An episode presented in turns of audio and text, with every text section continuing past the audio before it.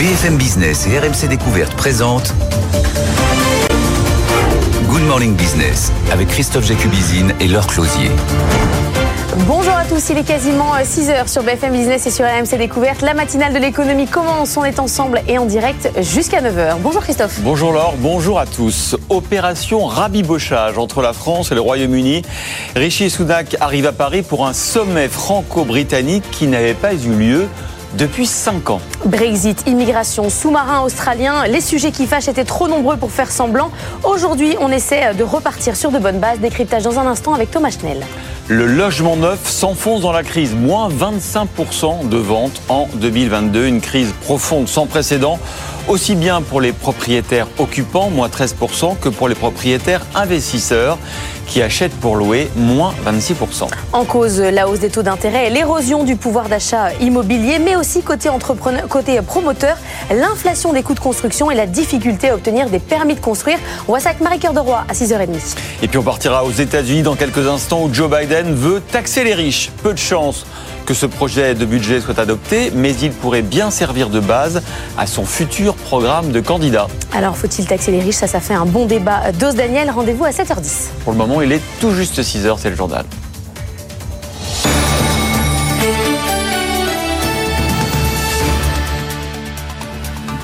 Après cinq ans de tensions marquées notamment, vous savez, par le Brexit, euh, la trahison britannique sur les sous-marins australiens, les différences sur la pêche et l'immigration, la Grande-Bretagne revient donc en France, en tout cas son Premier ministre, Rishi Sunak. Il est attendu à Paris pour euh, tenter de normaliser ses relations franco-britanniques. Et il y a du pain sur la planche, Thomas Schnell. Oui, commençons par nos relations commerciales. Depuis 2018, la place du Royaume-Uni parmi les clients de la France n'a cessé de reculer, devenant notre sixième partenaire commercial. C'est une des conséquences du retour des contrôles douaniers aux frontières. La balance, malgré tout, la balance commerciale, elle reste positive pour la France puisque nous avons euh, exporté quasiment 30 euh, milliards d'euros de biens outre-Manche en 2021 et importé 21 milliards, ce qui fait euh, plus de 8 milliards d'euros d'excédent. Et dans la finance, malgré le divorce avec l'Union européenne, Thomas, la City a quand même bien digéré le Brexit. Oui, même si par exemple JP Morgan a renforcé ses effectifs sur le continent, la banque américaine rassemble toujours 10 000 employés dans son immense tour à Canary Wharf. C'est trois fois plus qu'en Europe. Un signe donc que le choc du Brexit a bien été réel, mais loin de menacer la domination de Londres sur la finance européenne. Au total, des 7 000 employés euh, dans la finance britannique qui ont été relocalisés dans l'Union européenne, entre euh, Paris, Dublin, Francfort. Le Royaume-Uni compte toujours plus d'un million d'emplois dans la finance, dont 400 000 à Londres.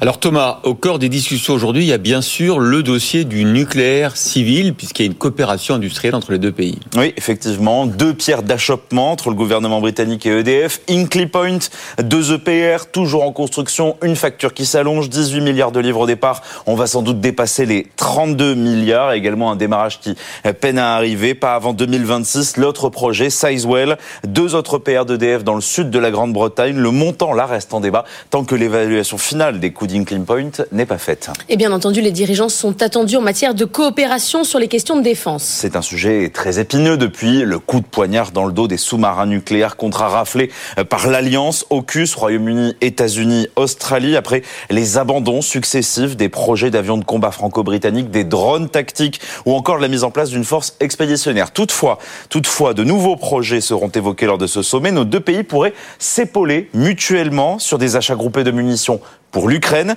ou encore pour des opérations conjointes en Indo-Pacifique et en Afrique. Merci Thomas. Puis une info pratique ce matin, hein. conséquence du Brexit, Londres va lancer à l'automne son système d'autorisation de voyage électronique, un peu comme l'ESTA américain. Il faudra donc s'enregistrer avant le départ. On ne sait pas encore d'ailleurs combien ça coûtera. Le précieux sésame sera valable deux ans, comme l'ESTA américain. Ce sont les voyageurs qataris qui vont l'inaugurer. Les Européens seront concernés par la suite. Et Bruxelles est en train de préparer le même dispositif pour les voyageurs britanniques. Aux États-Unis, des promesses sociales, des impôts relevés pour les plus riches. Le projet de budget que vient de dévoiler le président américain euh, Joe Biden a vraiment peu de chances de passer au Congrès, mais il prend sérieusement euh, des allures de programme de campagne. À Washington, le correspondant de BFM Business, Antoine Lard. Oui, c'est un budget euh, très politique. Joe Biden d'abord veut taxer les milliardaires, taxe à 25%. Le président américain dit que les ultra-riches doivent payer leur juste part. Biden veut aussi euh, augmenter l'impôt sur les sociétés et toutes ces recettes supplémentaires doivent permettre de financer de nouvelles dépenses sociales. C'est le deuxième point très important de ce euh, budget. Biden, par exemple, veut élargir l'assurance santé pour les personnes âgées ou encore plafonner le prix de l'insuline. Alors autant vous dire que toutes ces mesures n'ont absolument aucune chance de passer au Congrès. Les républicains majoritaires à la Chambre des représentants euh, s'y opposent. Mais pour le président américain, euh, ce budget, c'est avant tout une façon de lancer les hostilités pour 2024. Euh, Joe Biden pourrait bientôt annoncer qu'il est candidat à sa réélection et sa stratégie, c'est de se poser en défenseur de la classe moyenne. Joe Biden, très offensif, accuse les républicains de vouloir tailler dans les régimes sociaux. Hier d'ailleurs, c'était très emblématique, il a détaillé son plan dans une usine devant des ouvriers en Pennsylvanie est à clé dans la course à la Maison Blanche. De quoi donner à ce budget encore un peu plus euh, des allures de programme électoral. et en parlant de budget américain et de subventions publiques, vous savez que les Américains font feu de tout bois en ce moment pour attirer les industriels étrangers, notamment européen avec l'IRA. On a vu hier que Volkswagen hésitait à abandonner un projet d'usine de batterie prévu en Europe de l'Est pour aller l'implanter justement outre-Atlantique. Mais pour Éric Trappier, président de l'IEMM et de Dassault Aviation, ce qui est invité hier soir de Good Evening Business, ce sont les PME qui, elles, ne pourront pas délocaliser, qui risquent d'être les victimes de cette compétition entre les deux côtés de l'Atlantique. Écoutez-le. PMM, c'est plus de 90% de PME. Les grandes entreprises peuvent se délocaliser, les petites euh, ne le peuvent pas. Donc vous avez, que ce soit dans le Mittelstand allemand ou dans les PME euh, françaises, elles se délocaliseront pas. Donc c'est là que ça battra euh, la problématique de compétitivité. Donc il faut absolument aider ce tissu industriel. En France, on, adhère totalement à la volonté de réindustrialiser. Ceci dit, les coûts sont les coûts. Donc à un moment donné, on se bat sur un marché international et il faut pouvoir avoir des prix compétitifs. Il faut que l'Europe, qui prend conscience petit à petit de cette souveraineté industrielle, en fasse encore un peu plus. En France, le gouvernement a chargé Olivier Sichel d'une mission de relocalisateur. Le patron de la Banque des Territoires, numéro 2 de la Caisse des dépôts, va cartographier le foncier disponible pour faciliter les démarches et donc accélérer les retours d'usines en France. Il sera notre invité, ça sera à 8h15. Et justement, on va aujourd'hui regarder un exemple de relocalisation. C'est dans la pharmacie, la production du principe actif du paracétamol revient en France après les ruptures d'approvisionnement constatées pendant le Covid.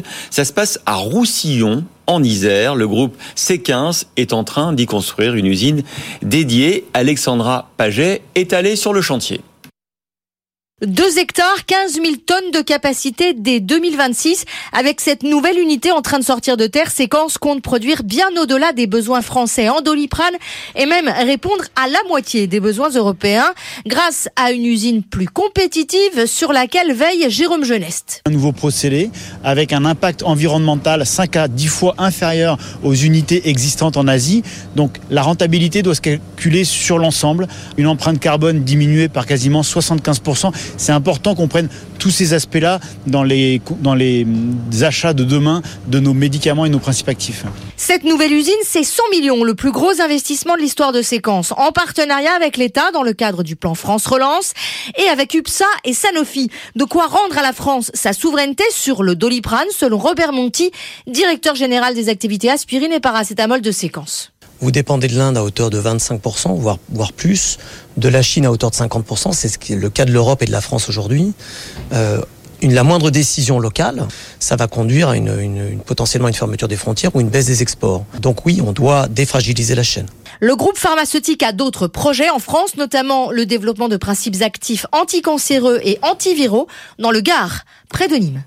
Publication des résultats de Casino euh, ce matin. Alors vont-ils s'améliorer? C'est pas évident. En tout cas, en France, d'après Kantar, Casino n'arrive pas à se redresser. C'est même le distributeur qui perd le plus de parts de marché en ce moment. Les explications de Pauline Tadevin. On prendra le sujet par tous les bouts. Il y a comme un problème. Houston, on vous perd écrit Olivier Dauvert sur son blog consacré à la distribution. D'après le dernier panel de Kantar, repris par plusieurs sites spécialisés, Casino perd 0,7 points pour une part de marché global de 6,5%, alors que Leclerc, Aldi, Système U ou Carrefour en gagnent.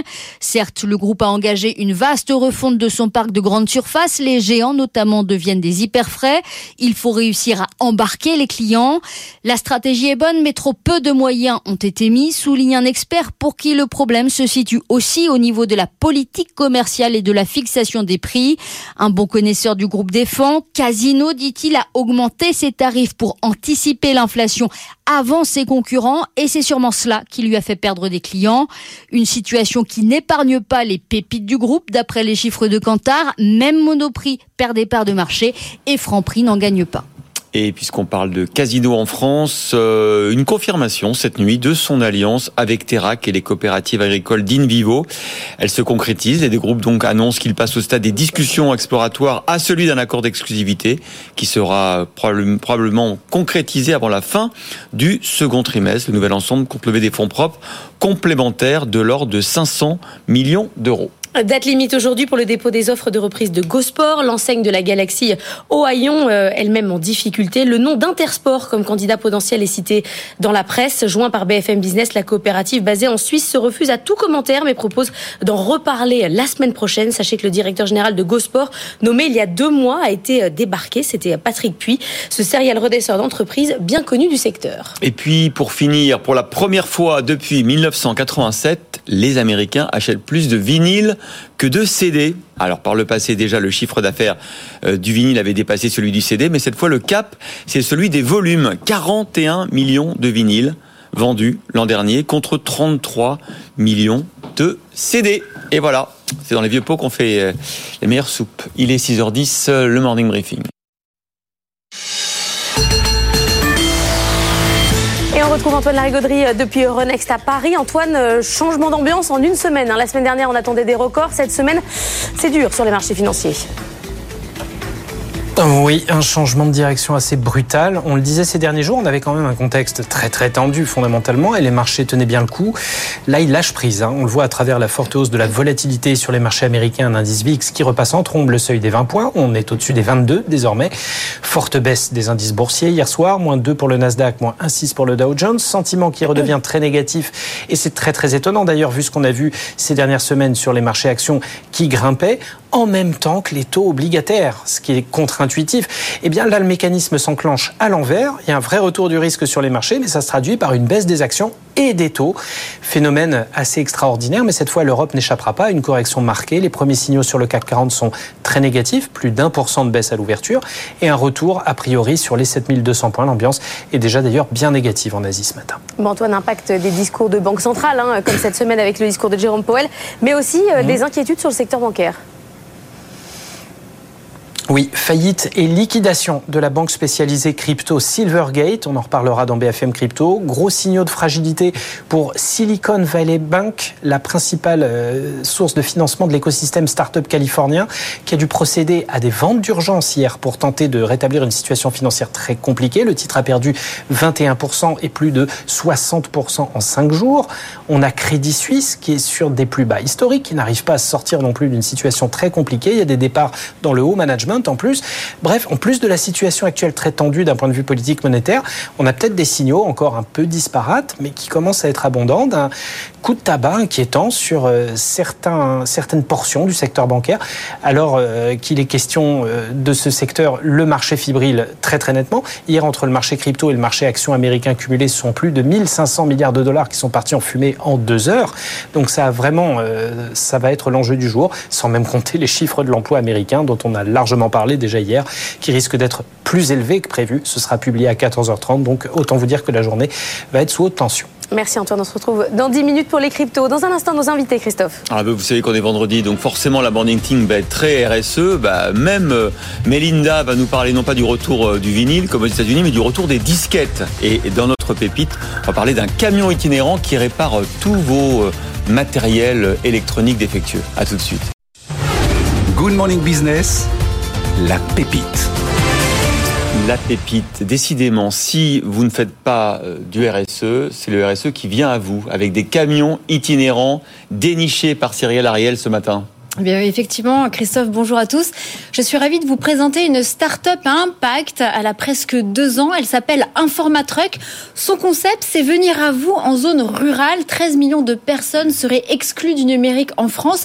Il y a trois maillons. Il y a la connexion Internet, il y a les compétences, il y a également la réparation. Et c'est sur ce pan-là que Informatruck s'attaque, et notamment avec des personnes en situation de handicap. Sur ce plateau, je suis ravie de vous présenter son fondateur SEO, Cyril Nourri bonjour et bienvenue Cyril. Alors comment fonctionne effectivement Informatruck? Alors c'est très simple, c'est le premier réseau de camions ateliers autonomes et itinérants bien entendu. Et on va à la rencontre euh, de notre public en ruralité, à savoir qu'on se met sur des points d'intérêt, devant des supermarchés par exemple, où les personnes vont pouvoir nous déposer leurs appareils et on va les réparer directement dans le camion en quelques dizaines de minutes. Comment vous choisissez vos, points d'intérêt? C'est les communes qui vous disent ça m'intéresse, venez, et qui peut-être vous financent un peu? Vous choisissez comment? On a effectivement une partie commune avec aussi communautés de communes qui peuvent créer des opérations spécifiques pour ça. Et après, on a un circuit régulier qui est lié à des points où il y a une forte fréquentation sur des petites villes, donc de moins de 10 000 habitants. Souvent, c'est le supermarché du coin, parce qu'il n'y en a qu'un sur ce genre de, communes, et euh, parfois des points différents. Euh, donc typiquement une mairie, euh, un point CCAS ou ce genre d'éléments. Alors quel est votre modèle économique? Est-ce que du coup ce sont effectivement les communes qui organisent opérations spéciales et qui financent en partie, ou est-ce que avec le prix des réparations, vous arrivez à, être euh, rentable Alors avec le prix des réparations, c'est suffisant, mais il est vrai que pour nous aider au départ, et notamment pour s'installer, là, le temps de, dupliquer et d'avoir vraiment lancé notre, notre business model, on a besoin de l'aide effectivement des communes mhm. et parfois d'acteurs privés qui nous privatisent. Euh, souvent, euh, ce sont des, acteurs de la, des allocations retraite qui vont créer des opérations pour le bien vieillir en ruralité. Mhm. Donc là, ils nous privatisent le camion et en échange, il y a une, une remise pour leurs adhérents. Est-ce que vous pouvez nous expliquer les profils des personnes justement qui sont en situation de handicap et qui réparent euh, les appareils? Alors, de manière surprenante, ce ne sont pas des informaticiens. Euh, c'est un métier déjà en tension, euh, donc en termes de recrutement, ce serait complexe. Nous, notre idée, c'est de prendre des personnes qui sont souvent devenues handicapées au cours de leur vie, qui ont suite à, différentes vicissitudes de vie, et on va les former et on va adapter le camion si nécessaire lorsque c'est un handicap physique. Ça leur permet d'avoir un point à eux, un camion à eux avec leur nom dessus. Et comme ça, ils vont pouvoir aller autour de chez eux pour combattre la fracture numérique euh, à proximité. Alors c'est vrai que c'est une initiative qui triplement, quadruplement impact parce que vous, vous employez des, gens en, en, enfin des techniciens handicapés. Vous allez désenclaver la ruralité en réparant des tablettes, des smartphones, des ordinateurs. Euh, du coup, euh, est-ce que vous avez réussi à vous faire financer par des fonds à impact, par exemple? Est-ce que vos camions, du coup, ils ont l'air de, coûter cher. Hein. Si en plus ils sont au cas par cas. Oui, oui, oui. Alors la partie handicap est très légère. Au final, on parle d'une variation de 2000 euros sur 80 000 euros que coûte un camion équipé, mhm. stock inclus. Euh, donc c'est assez faible euh, au regard des, adaptations. En revanche, euh, on est en pleine levée de fonds et pour le coup, j'espère que des fonds à impact nous regardent ce matin puisqu'on est vraiment en train de chercher pour dupliquer et passer à 11 camions cette année pour couvrir toutes les Hauts-de-France. Là, vous en avez qu'un Aujourd'hui, on a un grand camion et un petit camion événementiel qui sert donc pour des opérations ponctuelles. Et vous êtes très ambitieux parce que vous voulez avoir plus de 200 camions d'ici 7 ans et euh, euh, je crois, euh, employer 360 personnes en situation de handicap sur ces différents camions à terme. Effectivement, ça peut paraître ambitieux parce que le nombre est imposant. Cela dit, le besoin est tellement énorme qu'on va avoir besoin d'autant de camions pour couvrir ça, et en particulier avec notre deuxième modèle économique, Demain, je vis en zone rurale. J'apporte euh, quel type justement vous faites de la réparation sur quoi de manière très concrète? Majoritairement des téléphones, tablettes, ordinateurs pour vraiment contrer la fracture numérique. Et depuis peu, on a tellement de demandes sur les consoles de jeux et le petit électroménager qu'on commence à s'y mettre. On fait un peu de R&D pour adapter un morceau du camion pour ça. Est-ce que du coup vous vous retrouvez à faire de l'assistance J'ai perdu mon mot de passe, puisque vous vous retrouvez avec des personnes en fait qui sont euh, qui ont du mal vraiment avec le numérique ou appeler Orange. Vous faites aussi du service comme ça, pas seulement de la réparation euh, directe. Bien sûr, on déborde un peu sur la partie assistance, ce qu'on appelle la compétence dans, dans le maillon de, de l'exclusion numérique, sans aller jusqu'à faire des cours. Le camion n'est pas là pour ça, il est là vraiment pour faire de l'assistance ponctuelle. Merci beaucoup, euh, Cyril Lourd. On espère que ce passage euh, dans Good Morning Business euh, va attirer l'attention des fonds impact. Et il faut leur dire, mais allez-y, parce qu'en plus, ils sont, ils sont rentables déjà dès le premier camion. Il faut, il faut les financer, il faut leur aider à acheter leurs 200 camions. Cyril, on vous retrouve évidemment ce soir dans Objectif Raison d'être, ce soir ou, en podcast, ou maintenant, replay. maintenant, maintenant. Effectivement, et nous avons reçu le directeur de l'engagement des entreprises de BNP Paribas, Antoine Cyr, qui a notamment été challengé par deux fonds impact avec Alter Equity, Fanny Et Bertrand Bradet, Badré avec Blue Lacon Orange. Et on a posé les questions qui grattent avec les ONG militantes, le stop au charbon et où sommes-nous avec les énergies fossiles et leur financement? Merci beaucoup Cyrielle. Tout de suite c'est Culture Geek.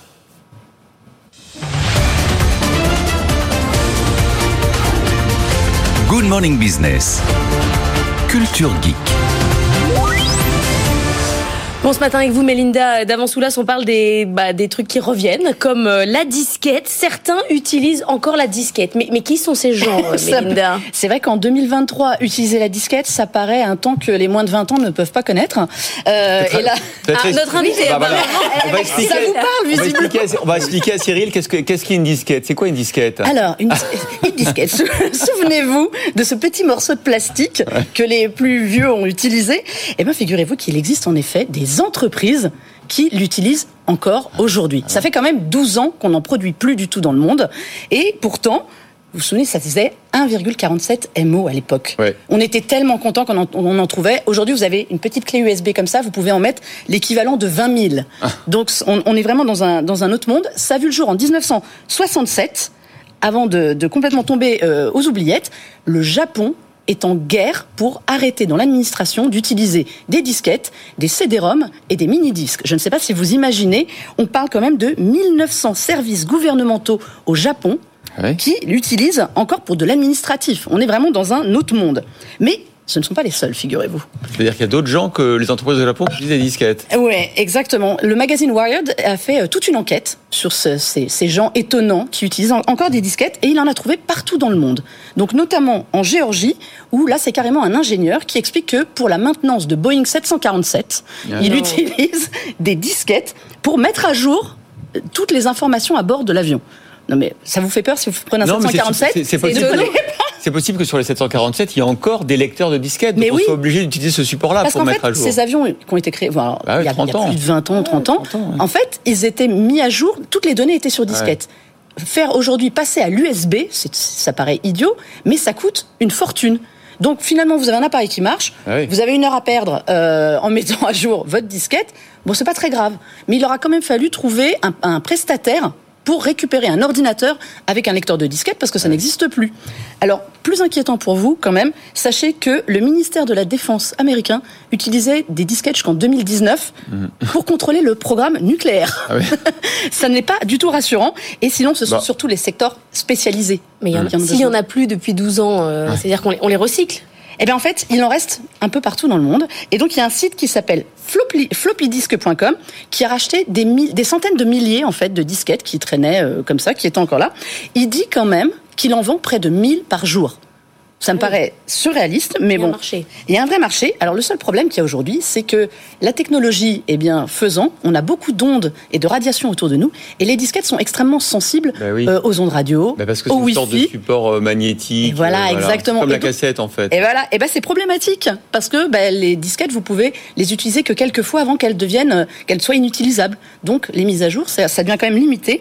Sachez quand même donc le transport aérien en utilise énormément pour des appareils qui sont un peu vieux, les universitaires, les sténographes judiciaires qui gardent les formats euh, par habitude aussi et par, par euh, commodité, et surtout d'autres par sécurité informatique, eh bien parce que c'est très compliqué justement de, euh, de, de, pirater des disquettes. Vous avez Cyril, vous, avez des gens qui vous rapportent des disquettes dans le camion? Eh bien pour le coup énormément, donc je ah. pense que je vais les revendre. Bah oui.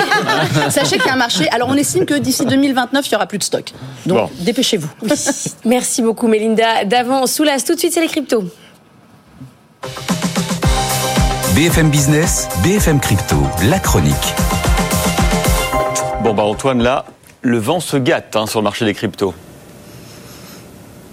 Oui, avec une grosse correction. Euh, on était sous les 20 000 dollars hein, pour le Bitcoin cette nuit. On s'est un petit peu redressé depuis, mais on perd 10% en 5 jours. L'Ether aussi casse nettement ses supports du moment, euh, autour des 1400 dollars. On a vraiment euh, l'impression d'une correction d'ampleur. Oui, mais vous nous l'avez dit hein, dans le morning briefing, il y a une cause évidente à tout cela, c'est la Silvergate Capital qui fait faillite.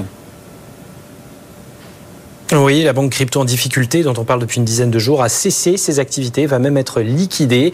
Événement important parce qu'on a quand même eu plusieurs grosses faillites dans le domaine des cryptos ces derniers mois entre Three Arrow, euh, FTX bien sûr, et tout un tas de petites entités qui se sont faites balayer par l'hiver crypto, sans compter les doutes qu'on peut avoir autour de Binance en ce moment. Mais là, avec Silvergate Capital, on a une vraie explosion en règle d'une de ces passerelles rares qui existent entre la finance traditionnelle et la finance crypto. Elle est cotée en bourse et a été massacrée hier, moins 42% euh, moins 83% depuis le début de l'année. À l'origine, une petite banque locale de Californie qui, en quelques années, est devenue un champion du financement et des échanges de crypto. En fait, c'est le scandale FTX qui a mis le feu aux poudres et provoqué des retraits massifs des clients à la fin de l'année dernière. Le groupe avait signé une perte d'un peu plus d'un milliard de dollars et malgré le redressement des cryptos depuis cette période, la banque était restée bien trop fragile.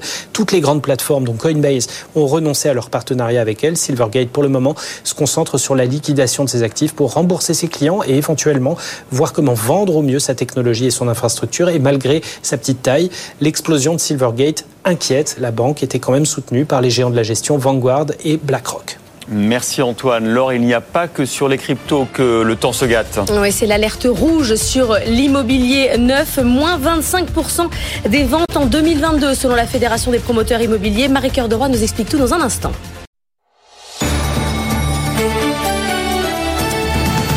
6h29 sur BFM Business et sur RMC Découverte. Le logement neuf s'enfonce dans la crise. Les chiffres publiés hier par la Fédération des promoteurs immobiliers sont particulièrement inquiétants. En 2022, le nombre total de leurs ventes a baissé d'un quart. Marie-Cœur de Roy, tous les segments reculent. Tous les segments reculent. Euh, je vais prendre juste les mots du patron de la Fédé des promoteurs immobiliers. Crise profonde, crise sans précédent. Ça fait des mois qu'on vous alerte sur BFM Business. Hein. Après, on nous dit qu'on donne la parole au lobby. En même temps, les chiffres, ils sont là et ils parlent. Hein. Euh, 25% de baisse sur un an. Si je compare uniquement le quatrième trimestre de 2022 par rapport au quatrième, quatrième trimestre de 2021, là, la baisse, elle est de plus de 36%. Hmm. C'est considérable et vous le disiez, tous les segments reculent. C'est-à-dire euh, les ventes aux, aux institutionnels, aux bailleurs sociaux, on est sur une baisse de 37% euh, sur un an. Les ventes aux particuliers, que ce soit euh, du côté des propriétaires occupants, ceux qui achètent pour habiter, on est sur une baisse de 13%. Plus grave encore, euh, les propriétaires investisseurs, ceux qui achètent pour mettre à la location, on est sur une baisse des ventes de 26%. C'est énorme.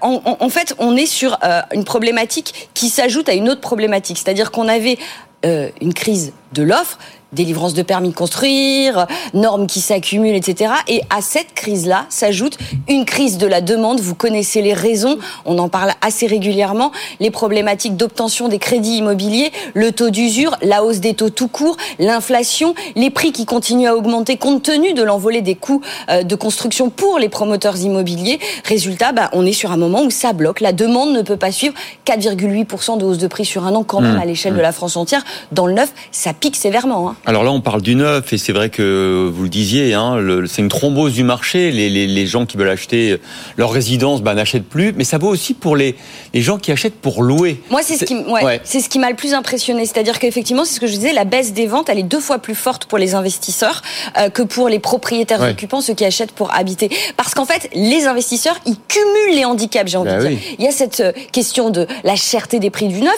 il y a cette question de l'obtention du crédit immobilier parce que taux d'intérêt élevé, parce que taux d'usure, et puis il y a autre chose qu'on avait un petit peu oublié, mis sous le tapis, c'est le régulateur des banques en matière de crédit immobilier qui a changé les règles de prise en compte des loyers que vous allez percevoir quand vous êtes euh, propriétaire investisseur euh, dans le calcul de votre taux d'endettement. Aujourd'hui, ils sont quasiment plus pris en compte. Ah ce qui fait que votre taux d'endettement dépasse bah, les fameux 35% maximum, donc il n'accède plus à la propriété. C'est à ce point grave quand même que la Fédération des promoteurs immobiliers dit il nous faut une, voire des mesures exceptionnelles. À situation exceptionnelle, mesures exceptionnelles. Alors évidemment, il reparle de euh, baisse de la TVA, il reparle de euh, PTZ, prêt à taux zéro mm. boosté, il parle même euh, d'éventuellement supprimer les droits de succession pour l'achat d'un logement neuf. Bref, tout serait bon aujourd'hui mm. pour sauver un secteur qui est vraiment à la peine et dont les conséquences sur le marché de l'ancien et sur la crise du logement au sens large. Et sur les loyers aussi. Et sur les loyers, puisque forcément vous avez moins d'investisseurs, vous avez moins d'offres locatives. J'arrête pas de vous en parler. Si vous ajoutez la lutte contre les passoires thermiques, les obligations de travaux, on a tout intérêt à justement aider l'achat de logements neufs bah pour mettre à la location. Merci beaucoup Marie-Cœur de Roy. Et puis les mauvaises nouvelles continuent pour EDF. Découverte annoncée hier d'autres fissures non négligeables, précise le groupe, dans deux réacteurs. Toujours Panly, mais aussi Catnum en Moselle, des défauts liés à des soudures sur des tuyauteries de secours. Michelin abandonne son projet de cessation de sa filiale russe au management local. Trop compliqué visiblement. Michelin a donc décidé d'engager des discussions avec un acteur local, un investisseur, plus que euh, le management. Pas de décision sur l'identité de cet investisseur. La Russie, je vous le rappelle, c'est 2% du chiffre d'affaires de Michelin. Chez Société Générale, c'est la grande bascule informatique ce week-end, un chantier historique puisque les données des clients du Crédit du Nord vont basculer sur les serveurs de Société Générale. C'est le cœur de la fusion des deux réseaux, un énorme chantier qui mobilise 1600 salariés et qui euh, nécessite une interruption des services bancaires tout le week-end. C'est très très rare pour le secteur. La Chine critique vertement la décision des Pays-Bas de limiter leurs exportations de semi-conducteurs à la demande des Américains. Vous imaginez, pour Pékin, c'est le résultat du harcèlement et de l'hégémonie de l'Occident et cela affaiblit sérieusement l'ordre commercial international et les règles de marché. Les Pays-Bas, premier producteur de composants indispensables à la fabrication de puces, notamment via le géant ASMM vient donc de décréter des restrictions sur ses exportations d'équipements critiques. BMW continue d'avoir le pricing power. Le constructeur allemand a augmenté ses bénéfices de 49% l'an dernier, 18,6 milliards d'euros. La baisse des volumes est compensée par la hausse des prix sur les voitures. BMW communiquera à ses objectifs 2023 mercredi prochain à l'occasion de ses résultats détaillés. 6h34 sur BFM Business et RMC Découverte. C'est l'heure de Morning Retail. Morning Retail avec Altavia. Altavia, le groupe de communication internationale dédié au retail. Good Morning Business, Morning Retail. Et après la K-pop, bientôt peut-être la K-food en France. La chaîne de fast-food coréenne Bonchon, Bonchon, pas Bouchon. Non, Bonchon. Bonchon ouvre son premier restaurant à Paris, spécialité le poulet frit. Noébi a voulu goûter en avant-première. C'est du poulet frit euh, qui croustille bien. C'est une technique qui porte un nom. Ici, c'est du crunch outload. C'est une technique euh, de l'enseigne Bonchon. C'est une enseigne qui a été créée il y a plus de 20 ans en Corée du Sud, à Busan. Michel Abdelnour, bonjour. Vous êtes euh, président de Bonchon euh, France. C'est en 2006 que l'enseigne est devenue euh, populaire avec son premier restaurant à New York. Aux États-Unis, chaque restaurant réalise un chiffre d'affaires d'1,7 million de dollars en moyenne. Aujourd'hui, Bonchon, c'est 400 points de vente dans 9 pays. Vous avez décidé de vous installer sur le sol français. Est-ce que c'est votre première porte d'entrée de l'Europe et pourquoi la France? On a choisi Paris parce que c'est une, une, des plus grandes villes d'Europe et nous allons nous étendre sur toute, toute la France et puis suivre, qui va être suivi par l'Espagne aussi. Nous ouvrons 25 restaurants en France et une vingtaine en Espagne. Alors Bonchon n'est pas la seule enseigne à vouloir euh, se développer dans l'Hexagone. Il y a la chaîne de restauration rapide américaine Popeyes qui a ouvert son premier restaurant il y a un mois avec pour ambition d'ouvrir 300 euh, points de vente d'ici 2030. Il y a la chaîne euh, Wendy's qui n'est autre que la troisième plus grande chaîne de restauration rapide qui veut conquérir le sol français. Est-ce que vous pensez qu'un acteur coréen a sa place au milieu des géants américains si on compte encore KFC, McDo et Burger King? Bonchon est un concept euh, de restauration rapide assez spécial qui est appelé aux États-Unis fast casual. C'est surtout de la nourriture euh, fraîche et préparée minute. Voilà, ça c'est les deux points les plus importants. Alors votre spécialité c'est le poulet frit coréen, mais vous mettez à l'honneur aussi d'autres plats coréens, des plats frais. C'est quoi ces plats? On les connaît déjà en France?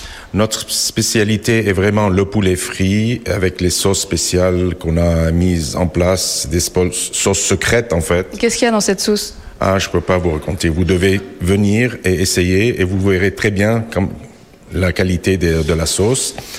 Nous avons aussi le bulgogi, euh, qui est un plat très populaire. Nous avons le japchae, qui est un autre plat très populaire qu'on peut commander en tant que végétarien ou avec du bulgogi dessus.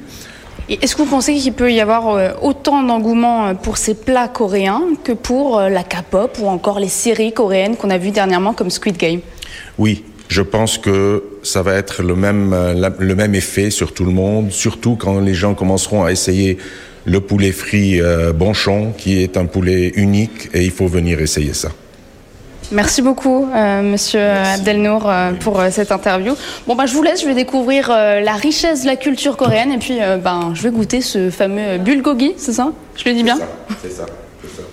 Merci beaucoup, Noémie. Tout de suite, c'est Lorraine Goumeau qui répond à vos questions. Votre rendez-vous avec Verizon Connect, spécialiste de la géolocalisation de véhicules professionnels.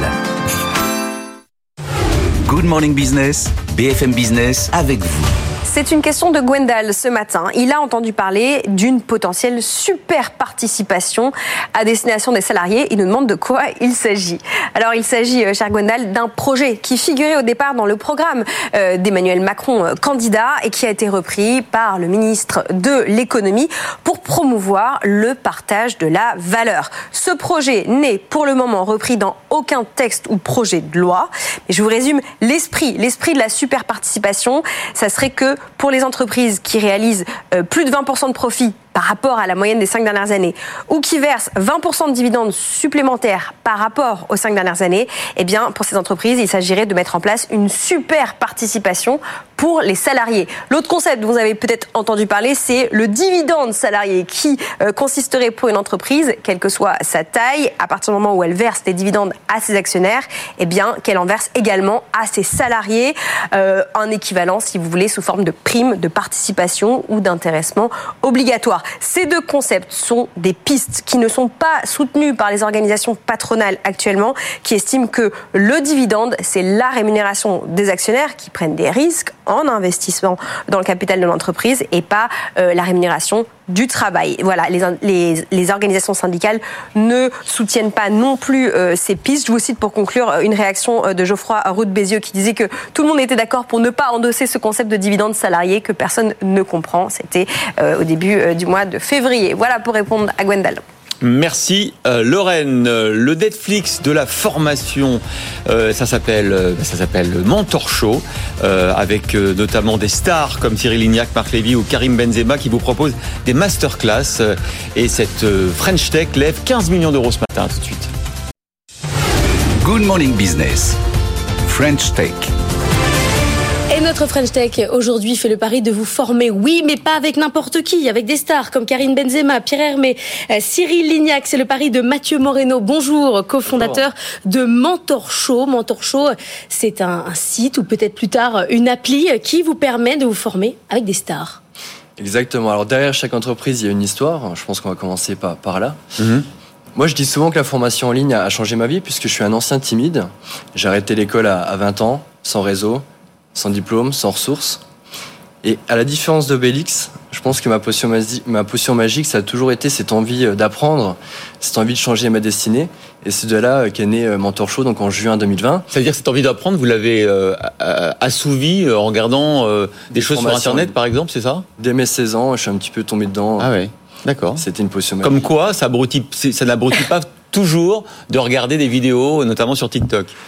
Alors non. Ah bon ça, ça dépend ce qu'on regarde. Ça dépend ce elles sont, elles sont construites comment euh, ces vidéos? On va sur le site, on choisit euh, sa célébrité euh, favori, elle vous donne un cours, un vrai cours? Alors déjà aujourd'hui, sur Mentor Show, on a plus de 40 masterclass en ligne. Ça reprend les codes du cinéma, du divertissement, pour apprendre et progresser auprès des personnalités les plus C'est la belle vidéo. C'est la belle vidéo. Alors on peut citer, il y a beaucoup de domaines, le bien-être, si on veut apprendre la méditation avec Christophe André, se faire du bien, être plus serein, être plus calme. Ça peut avoir plus confiance en soi, Boris Cyrulnik, Lise Bourbeau. Si on a un rêve d'enfant, de gamin, d'écrire son roman, ça peut être avec Marc Lévy, qu'on a lancé dernièrement. Et puis on peut aussi apprendre la négociation avec Bernard Tellier, euh, l'ex-chef des négociateurs euh, du GIGN. La cuisine, évidemment, pour euh, réaliser vos petits plans en famille.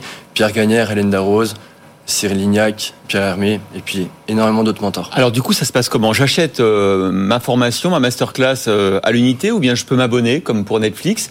Euh, C'est quoi le, le, principe? C'est exactement comme Netflix, Spotify, c'est un abonnement D'accord. annuel, et puis on peut accéder en illimité à toutes les masterclass, toutes les leçons. Est-ce que je peux utiliser mon CPF Pas encore. Pas encore, mais pourquoi pas? Pourquoi pas C'est de la formation. C'est la formation aussi. C'est là la question, elle, elle est, elle est juste. C'est de la formation, c'est du divertissement, Ouais, ouais. c'est à la frontière quand même. Nous, l'ADN de Mentor Show, il est très simple. On met trop la pression aux gens. On veut qu'ils aient des résultats euh, tout de suite, dans 30 jours. Nous, on prend le pari de leur apporter euh, des choses sympas à regarder, fun, avec des exercices, des actions pratiques à appliquer en 10 minutes chaque jour. L'objectif, c'est vraiment qu'ils prennent du plaisir. Une fois qu'on prend du plaisir, on va pouvoir se former, aller en profondeur. Vous êtes ce matin sur ce plateau parce que vous annoncez une levée de fonds de 15 millions d'euros. Alors, dans ce qu'on- on n'arrête pas de dire ça tous les jours avec l'or, mais en fait, tous les jours, on a des levées de fonds. Donc, c'est pas si difficile que ça. Est-ce que ça a été compliqué pour vous? Et, et qu'est-ce que vous allez faire de 15 millions? C'est beaucoup d'argent. Est-ce que c'est pour euh, fabriquer de nouvelles vidéos, euh, faire du stock, ou est-ce que c'est pour vous développer commercialement?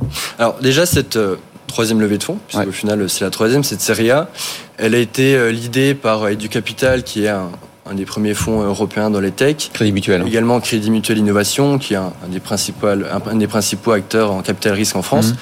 Surtout, nos investisseurs historiques, qui sont Leflen Capital, donc c'est un fonds américain, nous ont refait confiance pour euh, ce nouveau tour euh, de 15 millions. Il y a trois objectifs. Le premier, c'est le produit. Proposer la meilleure expérience possible à nos utilisateurs, à nos 500 000 utilisateurs aujourd'hui. 500 000 500 000. Le second, c'est signer toujours plus de mentors, lancer une nouvelle masterclass. Et puis le troisième, c'est l'internationalisation. Les mentors, ils sont rémunérés, j'ima- j'imagine. Les mentors sont rémunérés. Mais rémunérer Karim Benzema, euh, c'est pas pour ça qu'il vient, clairement. tous les mentors, c'est pas pour ça qu'ils viennent clairement. En fait, il y a une envie de transmettre, il y a ce désir d'aider d'autres personnes. S'ils ont envie de le faire, ils vont le faire. S'ils n'ont pas envie de transmettre, ils vont pas le faire. Ça coûte combien l'abonnement? On est entre 8 euh, et 17 euros par mois facturé annuellement. Ça dépend des offres. Mais alors, c'est super, hein, on est allé voir votre site, etc. Mais euh, franchement, vous vous revendiquez d'être le Netflix euh, de la formation des masterclass. Moi, ce que j'aimerais, c'est avoir une application sur mon smartphone ou euh, sur mon Apple TV. Je pense que le, j'irai encore plus souvent voir vos vidéos. C'est pour quand? Bon, c'est pour bientôt. La- L'application est en train d'être lancée. Elle va permettre notamment aux utilisateurs de pouvoir regarder sans Internet, hors connexion, qu'on soit dans le métro, dans le bus. On peut prendre 5 minutes pour se recentrer, se faire du bien et puis continuer d'apprendre. C'est plutôt sympa. Et justement, je peux pas acheter au cas par cas. C'est-à-dire qu'il faut que j'achète un abonnement. Je peux pas me dire, tiens, j'écoute que Marc Lévy et pas les autres. Bah, c'est vrai qu'en général, euh, les gens ont, di- ont différents intérêts. Pour l'écriture, on a Marc Lévy, on a Rélie Valogne, on a Franck Tillier. En général, les gens vont picorer un petit peu dans toutes ces masterclass, euh, d'où cet abonnement. Et c'est qui la, la prochaine star que vous voudriez? Alors, on en a beaucoup. Je peux vous parler du prochain lancement qui va être avec Michel Simès. D'accord. Et j'ai vu que Frédéric Mazella aussi fait partie de votre catalogue. Frédéric Mazzella, qui est aussi conseiller investisseur euh, chez Mentor Show. Ouais, et qui est aussi évidemment euh, tous les, toutes les semaines dans les pionniers sur BFM Business. On peut aussi retrouver en replay sur BFM Business. Bon, pardon, là c'est gratuit pour le coup. Mais, mais bon, il, a- il faut que la concurrence vive. Merci beaucoup euh, d'avoir euh, été avec nous, Mathieu Moreno, cofondateur de Mentor Show. Longue vie donc à ce Netflix euh, de, du master, de- des, des masterclass. Tout de suite, c'est Benaoud Abdelhamim. Good Morning Business, le monde qui bouge. Benahouda, après un an et demi de délibération, l'Australie doit annoncer lundi en quoi consiste son acquisition de sous-marins à propulsion euh, nucléaire. C'est dans le cadre de l'alliance tripartite au Pacifique avec les États-Unis, le Royaume-Uni. Euh, ça a été euh, décidé en 2021. Alors expliquez-nous. L'Australie entend se doter d'une capacité océanique décisive d'ici à la fin des années 2030. Le chef du gouvernement travailliste qui prolonge une décision prise sous la précédente majorité libérale parle du plus grand bond en avant dans l'histoire de son pays en matière de défense. L'annonce qui va impliquer la mobilisation de euh, dizaines de milliards d'euros aura lieu lors d'une cérémonie à San Diego, dans la plus grande base marine de la côte ouest des États-Unis, en toile de fond symbolique. D'après les sources concordantes, euh, jusqu'à cinq sous-marins vont être acquis, d'abord trois, avec une option sur deux autres ensuite. Leur conception sera britannique, à partir de technologies américaines. Pour rappeler que la France a été trahie par les Britanniques sur ce contrat. C'est, c'est- tout remonte de là quand même. hein. Alors, j'allais l'expliquer. Ces vaisseaux de guerre à, propulsion nucléaire peuvent rester sous l'eau plus longtemps que les conventionnels que la France était censée vendre et euh, l'Australie a changé d'avis et euh, euh, a fait volte-face. Ces, ces euh, vaisseaux de guerre se, doivent, peuvent se projeter plus loin, euh, tout en étant plus difficiles à détecter que ceux qu'aurait euh, vendu la France. Quoi qu'il en soit, un éditorialiste de politique étrangère à Sydney se veut catégorique. L'Australie va pouvoir se dégager de son statut de puissance moyenne.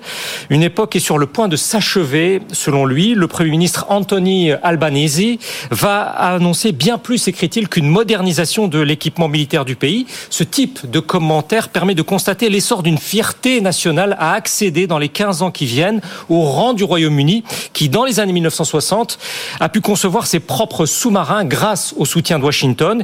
Il reste toutefois à connaître les contours précis de ce projet. Ce parallèle n'est pas encore assuré. Le chef de l'opposition australienne et précédent ministre de la Défense qui s'est avancé sur le sujet se voit reprocher par l'ambassadrice britannique à Canberra de s'exprimer sur des éléments qu'il ne connaît pas. Bon, euh, évidemment, c'est une dimension éminemment stratégique, euh, ces sous-marins nucléaires dans le Pacifique. Vous parlez de bons en avant, ça va pas faire plaisir aux Chinois. Alors certainement pas. Euh, il y a déjà le fait qu'en Australie, euh, certains s'effraient de l'ambition, de la complexité de ce projet que ne saurait en fait se permettre ce, cet État, euh, qui reste une puissance moyenne, voire très moyenne. La plus ancienne publication australienne spécialisée dans, dans la défense dit espérer en particulier que les rumeurs portant sur l'acquisition de deux classes nucléaires différentes de sous-marins soient incorrectes. Le pays part de tellement loin que cela ne ferait que démultiplier l'ampleur d'une tâche déjà titanesque. Euh, un quotidien américain souligne euh, ainsi au passage que ce pays de 25 millions d'habitants ne dispose que d'un petit réacteur nucléaire et que son unique programme universitaire dédié au génie nucléaire ne produit que 5 diplômés par an. Et sur cette absence de maîtrise du domaine nucléaire, il y a en outre des interrogations au regard du traité international de non-prolifération des armes nucléaires. Le coordinateur d'un projet américain sur euh, le sujet évoque une faille fatale et inutile utile, je cite, le possible recours pour alimenter ces sous-marins à des tonnes d'uranium hautement enrichi de qualité militaire, une quantité suffisante, explique-t-il, pour des centaines d'armes nucléaires, ce qui créerait un précédent mondial dévastateur s'agissant d'un État qui n'en est pas doté. Y compris des alliés de Washington comme la Corée du Sud, la Norvège et les Pays-Bas se sont inquiétés ensemble dans un document conjoint euh, d'une telle hypothèse, c'était début 2022. Et c'est un argument central auquel Pékin a beaucoup recours sachant aussi que la Chine est la puissance, bien entendu, visée par ce pacte militaire et le déploiement de ce projet de sous-marin. Mais une autre question se pose déjà. Est-ce que toutes les ressources vont vraiment être euh, consenties par les États-Unis pour mener à bien le projet?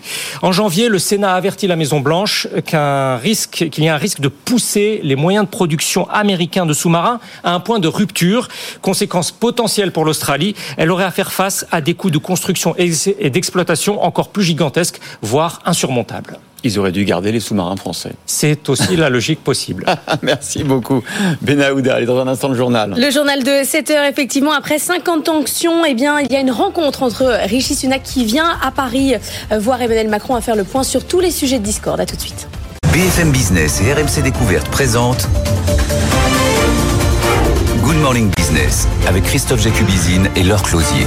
6h58 sur BFM Business et sur RMC Découverte. Bienvenue si vous nous rejoignez. La matinale de l'économie continue. On est ensemble et en direct jusqu'à 9h. Opération rabibochage entre la France et le Royaume-Uni. Rishi Sunak arrive à Paris pour un sommet franco-britannique qui n'avait pas eu lieu depuis 5 ans quand même. Hein. Brexit, immigration, sous-marin australien, les sujets qui fâchent sont euh, nombreux. Il faut arrêter de faire euh, semblant. Mais aujourd'hui, on essaie de repartir sur de bonnes bases. Décryptage dans un instant avec Thomas Schnell.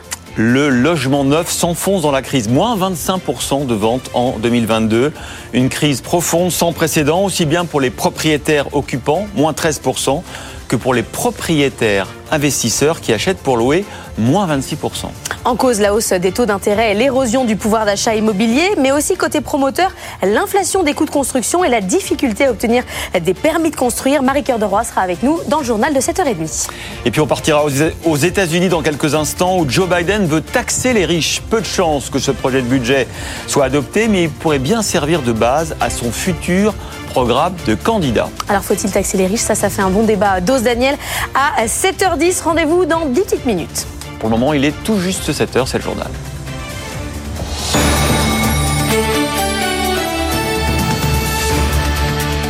Après cinq ans de tensions liées, on le disait, au Brexit, à la trahison des sous-marins australiens, aux différends sur la pêche ou encore l'immigration, le Royaume-Uni revient en France en la personne de son Premier ministre Rishi Sunak, qui sera donc à Paris dans quelques heures pour tenter de normaliser ses relations franco-britanniques. Il y a du pain sur la planche. Thomas Schnell, rappelez-nous un petit peu l'état de nos relations commerciales et l'état des dossiers. Alors commençons d'abord par les échanges commerciaux. Depuis le Brexit et 2018, la place du Royaume-Uni comme client de la France n'a cessé de reculer, devenant notre sixième partenaire commercial. C'est une des conséquences du retour des contrôles douaniers aux frontières. La balance commerciale, toutefois, reste positive. Pour la France, en 2021, nous avons exporté euh, près de 30 milliards d'euros de biens outre-Manche et nous avons importé un peu plus de 21 milliards de biens en provenance du Royaume-Uni, ce qui nous fait un excédent de près de, de plus de 8 milliards d'euros. Bon, dans la finance, malgré le divorce avec l'UE, finalement, la City n'a pas eu tant de difficultés que ça. Et eh oui, par exemple, euh, JP Morgan qui a renforcé certes ses effectifs sur le continent, mais la banque américaine garde 10 000 employés dans son immense tour à Canary Wharf, qui se trouve donc à Londres. C'est trois fois plus qu'en Europe, un signe donc que le choc du Brexit a été bien réel, mais il est loin de menacer la domination de Londres sur la finance européenne. Au total, 7 000 emplois financiers britanniques ont été délocalisés dans l'Union européenne entre Paris, Dublin, Francfort, mais le Royaume-Uni compte toujours plus d'un million d'emplois dans la finance, dont 400 000 à Londres. Alors au cœur des discussions aujourd'hui, bien sûr le, volet énergétique, puisque EDF fabrique, hein, conçoit des centrales au Royaume-Uni. Oui, il y a deux pierres d'achoppement aujourd'hui, c'est Sizewell et Hinkley Point. Hinkley Point, euh, dont euh, le bras de fer est engagé entre EDF et le gouvernement britannique, deux EPR toujours en construction. La facture ne cesse de s'allonger. On était à 20 milliards de livres. On va certainement terminer à plus de 30 milliards. Le chantier tarde à démarrer également. On parle de 2026. L'autre projet en discussion, Sizewell, deux autres PR d'EDF dans le sud de la Grande-Bretagne. Le montant là reste en débat tant que l'évaluation finale des coûts Point euh, n'est pas faite. Et bien évidemment, euh, Thomas, les dirigeants sont attendus sur la coopération en matière de défense. C'est un sujet très épineux depuis le coup de poignard dans le dos. Les sous-marins australiens se contraraflés euh, par l'alliance stratégique Royaume-Uni, États-Unis, Australie, donc l'alliance AUKUS. Après les abandons successifs des projets d'avions de combat franco-britanniques, des drones tactiques ou encore même, on avait parlé de la mise en place d'une force expéditionnaire. Il reste des nouveaux projets qui vont être abordés pendant le sommet aujourd'hui. Nos deux pays pourraient euh, s'épauler mutuellement pour apporter une réponse commune en Ukraine, également dans la région euh, Indo-Pacifique et également un projet de futur missile de croisière. Merci, beaucoup. Ensuite, info pratique d'ailleurs, conséquence du Brexit, Londres va lancer à l'automne un système d'autorisation de voyage électronique, vous savez, un peu comme euh, l'ESTA américain, il faudra s'enregistrer avant le départ, il faudra payer aussi, on ne sait pas encore combien ça coûtera, pour l'ESTA c'est entre 14 et 17 dollars. Le précieux sésame sera valable deux ans, et ce sont les voyageurs qataris qui vont l'inaugurer, les Européens seront concernés par la suite. Du coup, Bruxelles est en train de préparer une riposte, hein, le même dispositif pour les voyageurs britanniques, voilà qui va pas simplifier hein. mm. encore les déplacements transmanche. Aux États-Unis, euh, des promesses sociales, des impôts relevés euh, pour les plus riches, c'est le projet de budget qu'a dévoilé euh, Joe Biden, le président américain. Alors, il a peu de chances de passer et il a surtout des airs de campagne. À Washington, notre correspondant Antoine Lard. Oui, c'est un budget euh, très politique. Joe Biden d'abord veut taxer les milliardaires, taxe à 25%. Le président américain dit que les ultra-riches doivent payer leur juste part. Biden veut aussi euh, augmenter l'impôt sur les sociétés et toutes ces recettes supplémentaires doivent permettre de financer de nouvelles dépenses sociales. C'est le deuxième point très important de ce euh, budget. Biden, par exemple, veut élargir l'assurance santé pour les personnes âgées ou encore plafonner le prix de l'insuline. Alors autant vous dire que toutes ces mesures n'ont absolument aucune chance de passer au Congrès. Les républicains, majoritaires à la Chambre des représentants, euh, s'y opposent. Mais pour le président américain, euh, ce budget, c'est avant tout une façon de lancer les hostilités pour 2024. Euh, Joe Biden pourrait bientôt annoncer qu'il est candidat à sa réélection et sa stratégie, c'est de se poser en défenseur de la classe moyenne. Joe Biden, très offensif, accuse les républicains de vouloir tailler dans les régimes sociaux.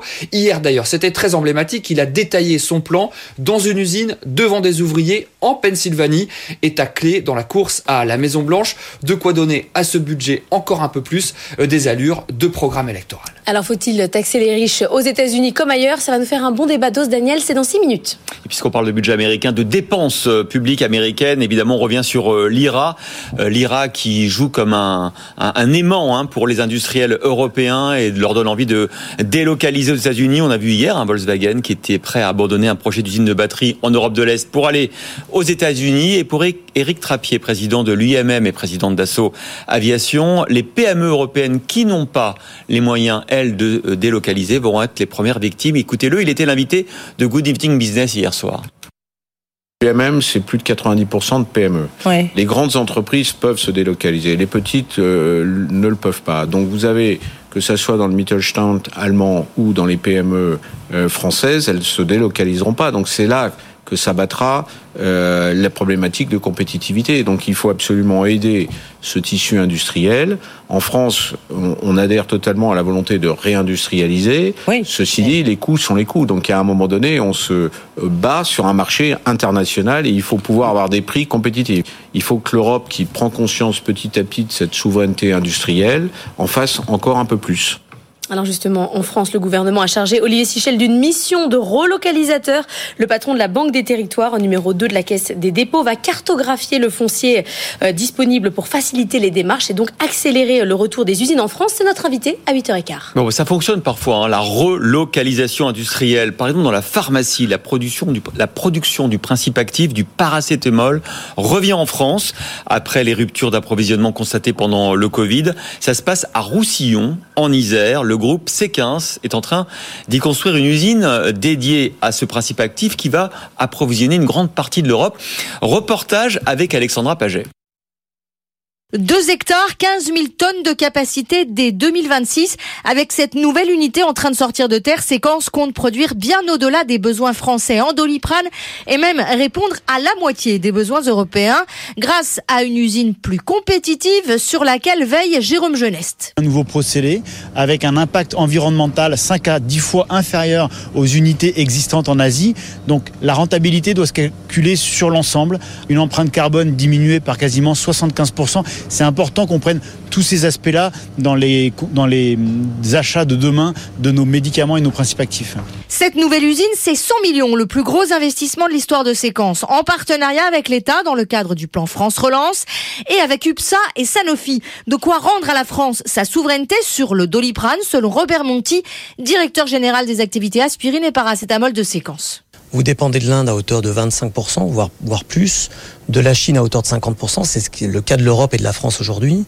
Euh, la moindre décision locale, ça va conduire à une, une, potentiellement une fermeture des frontières ou une baisse des exports. Donc oui, on doit défragiliser la chaîne. Le groupe pharmaceutique a d'autres projets en France, notamment le développement de principes actifs anticancéreux et antiviraux dans le Gard, près de Nîmes. Les résultats de Casino, ça vient de tomber à l'instant. Chiffre d'affaires de 33,6 milliards d'euros en hausse de 5%. Casino qui annonce qu'il veut continuer son expansion de magasins en France. Et pourtant, pour Kantar, eh Casino n'arrive pas à se redresser. C'est un distributeur qui perd le plus de parts de marché en ce moment. Les explications de Pauline Tadevin. On prendra le sujet par tous les bouts. Il y a comme un problème. Houston, on vous perd, écrit Olivier Dauvert sur son blog consacré à la distribution. D'après le dernier panel de Kantar, repris par plusieurs sites spécialisés, Casino perd 0,7 points pour une part de marché globale de 6,5%, alors que Leclerc, Aldi, Système U ou Carrefour en gagnent. Certes, le groupe a engagé une vaste refonte de son parc de grandes surfaces. Les géants, notamment, deviennent des hyper frais. Il faut réussir à embarquer les clients. La stratégie est bonne, mais trop peu de moyens ont été mis, souligne un expert pour qui le problème situe aussi au niveau de la politique commerciale et de la fixation des prix. Un bon connaisseur du groupe défend, Casino, dit-il, a augmenté ses tarifs pour anticiper l'inflation avant ses concurrents et c'est sûrement cela qui lui a fait perdre des clients. Une situation qui n'épargne pas les pépites du groupe d'après les chiffres de Kantar. Même Monoprix perd des parts de marché et Franprix n'en gagne pas. Et l'avenir de Casino en France passe aussi par son alliance, vous le savez, avec Terac et les coopératives agricoles d'Invivo. Euh, cette nuit, les deux groupes ont annoncé qu'ils passaient du stade des discussions exploratoires à celui d'un accord d'exclusivité. Accord qui devrait donc se concrétiser avant la fin du second trimestre et qui devrait leur permettre de lever des fonds complémentaires de l'ordre d'un demi-milliard d'euros euh, pour donc cette nouvelle alliance. Date limite aujourd'hui pour le dépôt des offres de reprise de GoSport, l'enseigne de la galaxie Ohaillon, elle-même en difficulté. Le nom d'Intersport comme candidat potentiel est cité dans la presse. Joint par BFM Business, la coopérative basée en Suisse se refuse à tout commentaire mais propose d'en reparler la semaine prochaine. Sachez que le directeur général de GoSport, euh, Patrick Puy, ce serial redresseur d'entreprise, eh bien, a été débarqué deux mois après son arrivée. 7h10, c'est l'heure du morning briefing. Votre rendez-vous avec les conseillers HSBC, experts de vos projets. Plus d'informations sur hsbc.fr. Votre rendez-vous avec Prime Alliance, expert SCPI et épargne immobilière pour les particuliers et professionnels du patrimoine.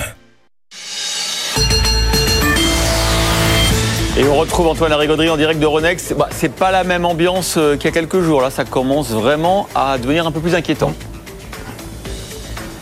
Oui, un changement de direction, celui-là est brutal. On le disait ces derniers jours, on avait quand même un contexte très tendu et les marchés tenaient bien le coup.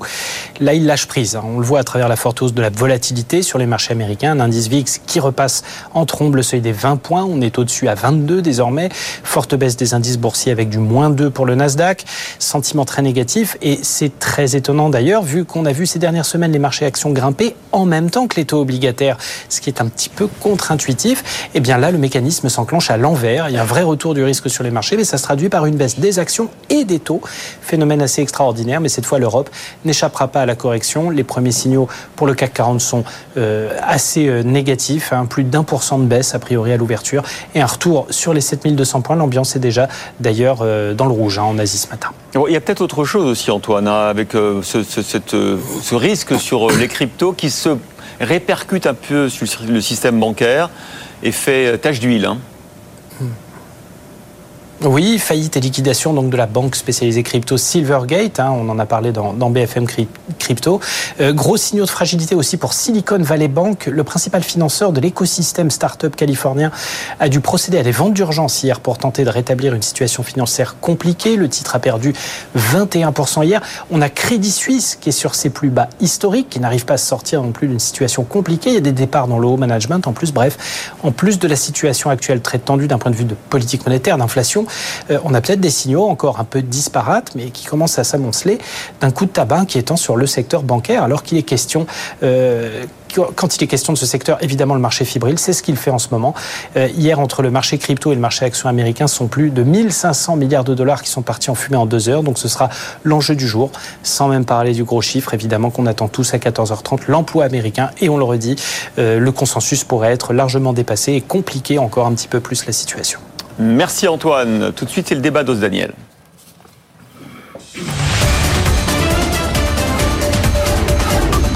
Good Morning Business. Le débat. Des impôts relevés pour les plus riches. Voilà ce que promet euh, Joe Biden aux États-Unis. Alors peut-être pas pour tout de suite parce qu'il n'a pas la majorité, mais peut-être pour un prochain mandat. Euh, Nicolas Dose, on dirait du, François Hollande dans le texte. Oui, il y a de ça. Alors c'est vraiment les effets d'annonce de Joe Biden. Il n'en est pas à son coup d'essai. Là, il nous a redit qu'il voulait effectivement cette fois-ci en chiffrant à davantage. Hein. Au-delà de 400 000, 5% de taxes. Bon, Mélenchon, c'était 100%. Hein, il prenait tout. Euh, et comme vous le dites, effet d'annonce parce que sans le Congrès, il pourra absolument rien faire. Il y a une petite musique quand même. Oui, oui, non mais je ferai trois remarques et ce sera ma troisième remarque. euh, donc oui, effet des droits d'auteur. Effet d'annonce parce qu'en plus, bon, c'est quand même l'ancien sénateur du Delaware qui est le premier paradis fiscal ah américain, donc c'est assez marrant, voilà. Euh, et puis sans le Congrès, il se passera rien, bien évidemment. Il a eu une autre idée lumineuse, Joe Biden, parmi les, les effets d'annonce. Tiens, si on faisait un impôt sur le revenu minimum à l'image de l'impôt sur les sociétés mondial minimum, voilà ça encore, il se passera rien. Euh, après, deuxième remarque, c'est on a très très vite quand on voit ça la tentative de, ben, de calquer à la France ce qui se passe aux États-Unis. Sauf que ça n'est juste pas possible. Euh, les Américains partent d'un niveau de fiscalité qui leur permettent quelques sorties de route. C'est pas notre cas. On est au taquet pratiquement euh, sur tous les prélèvements obligatoires. Dieu sait si on le sait. Euh, il y a plusieurs voix qui sont exprimées depuis un an ou deux. Le FMI, l'OCDE, faites donc des taxes temporaires, situation exceptionnelle, impôts exceptionnels, euh, visez les plus riches, visez les rentes, notamment des multinationales. On pense bien sûr aux groupes pétroliers le, ça peut s'entendre. Sauf que la France ne sait pas faire de la fiscalité exceptionnelle. On a déjà essayé, ça n'a pas fonctionné. Je peux vous citer les impôts qui soit ont été réincarnés dans d'autres impôts, soit n'ont jamais disparu alors qu'ils étaient promis à la disparition.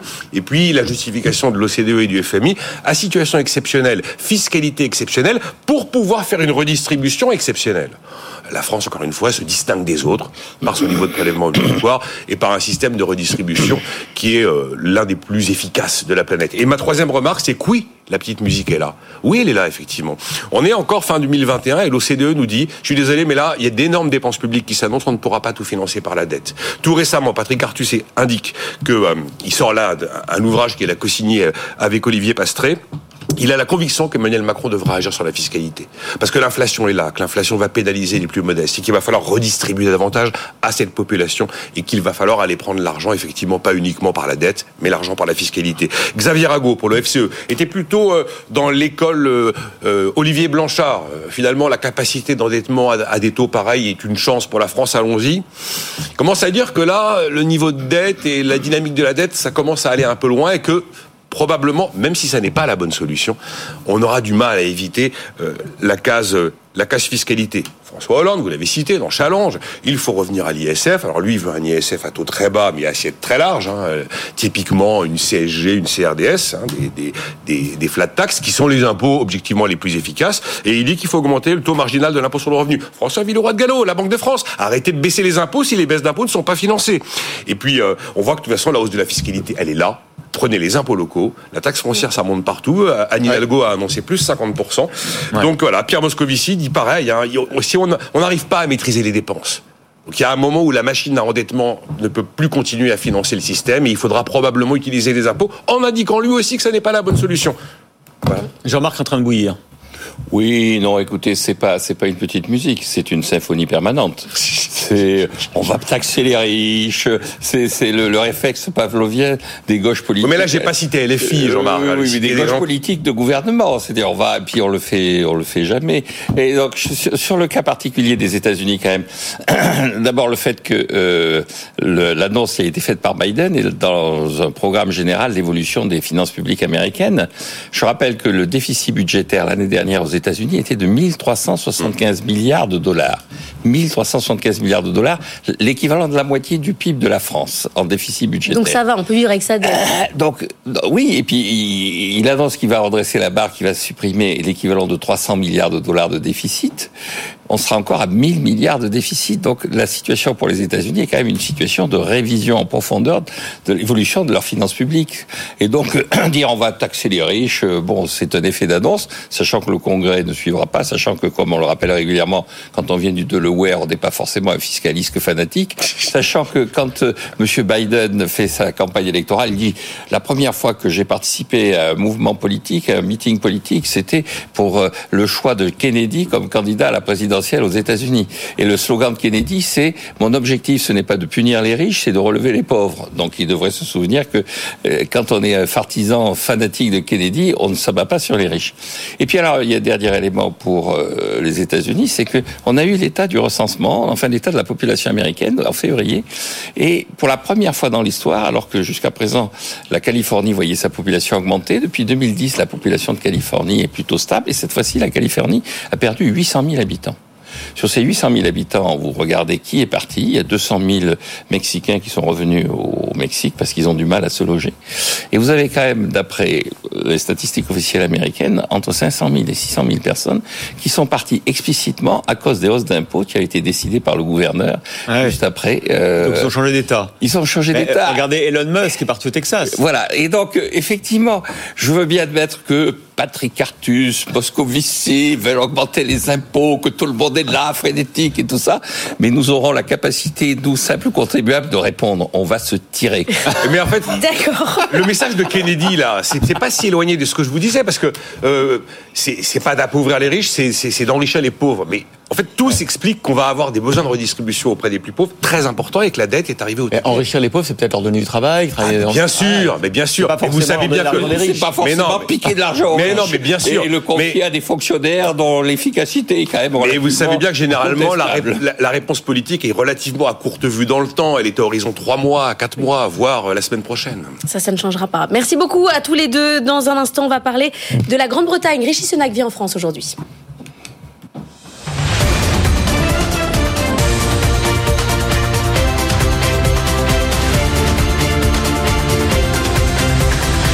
Jusqu'à 9h, Good Morning Business. Et à 7h19, notre invité pour comprendre justement l'enjeu de ce sommet franco-britannique, le premier depuis 5 ans, c'est Sébastien Maillard, directeur de l'Institut Jacques Delors. Alors, il y a beaucoup de sujets de contention, on l'a dit, bah, le Brexit, il faut quand même le digérer, les sous-marins australiens, le coup de poignard dans le dos de nos amis américains et britanniques, euh, l'immigration, euh, Calais évidemment. Euh, quels sont les, sujets les plus chauds aujourd'hui qu'on peut régler avec cette rencontre des deux chefs d'État? Déjà, le sujet chaud, c'est que la rencontre ait lieu, parce que c'était, effectivement, vous l'avez rappelé, on n'a pas eu depuis 5 ans. C'est le premier sommet depuis, enfin, c'est le 36e sommet franco-britannique, mais c'est le premier depuis 2018. Et le fait qu'on ait comme ça laissé 5 ans sans que ces deux pays qui sont quand même euh, deux pays du G7, euh, deux euh, membres permanents du Conseil de sécurité de l'ONU, de puissance nucléaire, ne se parlent quasiment plus, euh, qui est presque plus de visite ministérielle. Là, je dirais le fait que le, ce sommet ait lieu, c'est déjà en soi un, un très bon signal euh, envoyé euh, aux entrepreneurs et aux deux pays. Effectivement, vous avez euh, signalé d'importants dossiers. Euh, on revient de loin hein, et, il y a plusieurs effectivement euh, le, le- le coup des sous-marins nucléaires, ça effectivement c'est resté en, en travers de la gorge.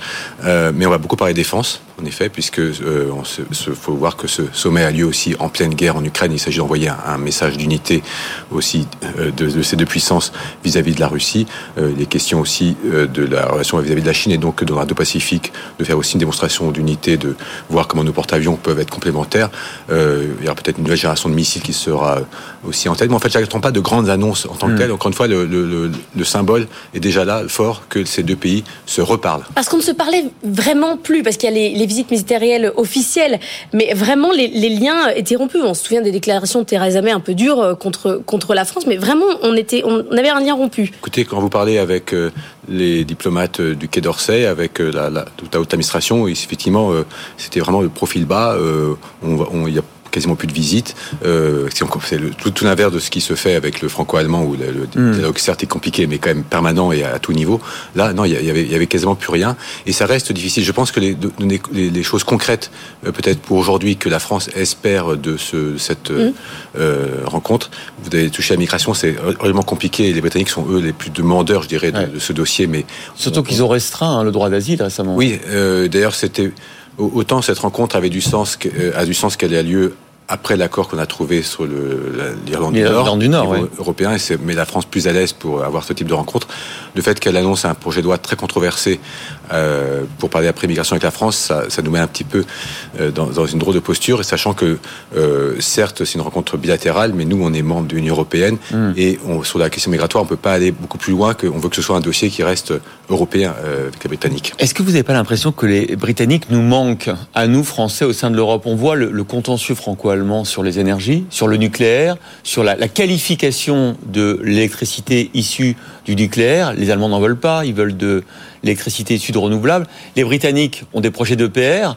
Est-ce qu'au fond, c'est c'est pas un allié qui, qui, au sein de l'Europe, nous était très utile? C'est un allié incontournable. Alors, on a parlé de la défense. Sur l'énergie, effectivement, il y a ce grand projet euh, euh, de, de, de réacteurs de type EPR euh, que EDF espère bien, euh, euh, em- emporter. Et ça, c'est d'ailleurs EDF qui est un grand opérateur euh, outre-Manche. Donc là-dessus, effectivement, il y a, il y a ça va un, un des sujets de- d'aujourd'hui. Mais au-delà, euh, côté français, on voit bien que pour faire euh, des affaires en, Grande-Bretagne, euh, les choses sont vraiment compliquées.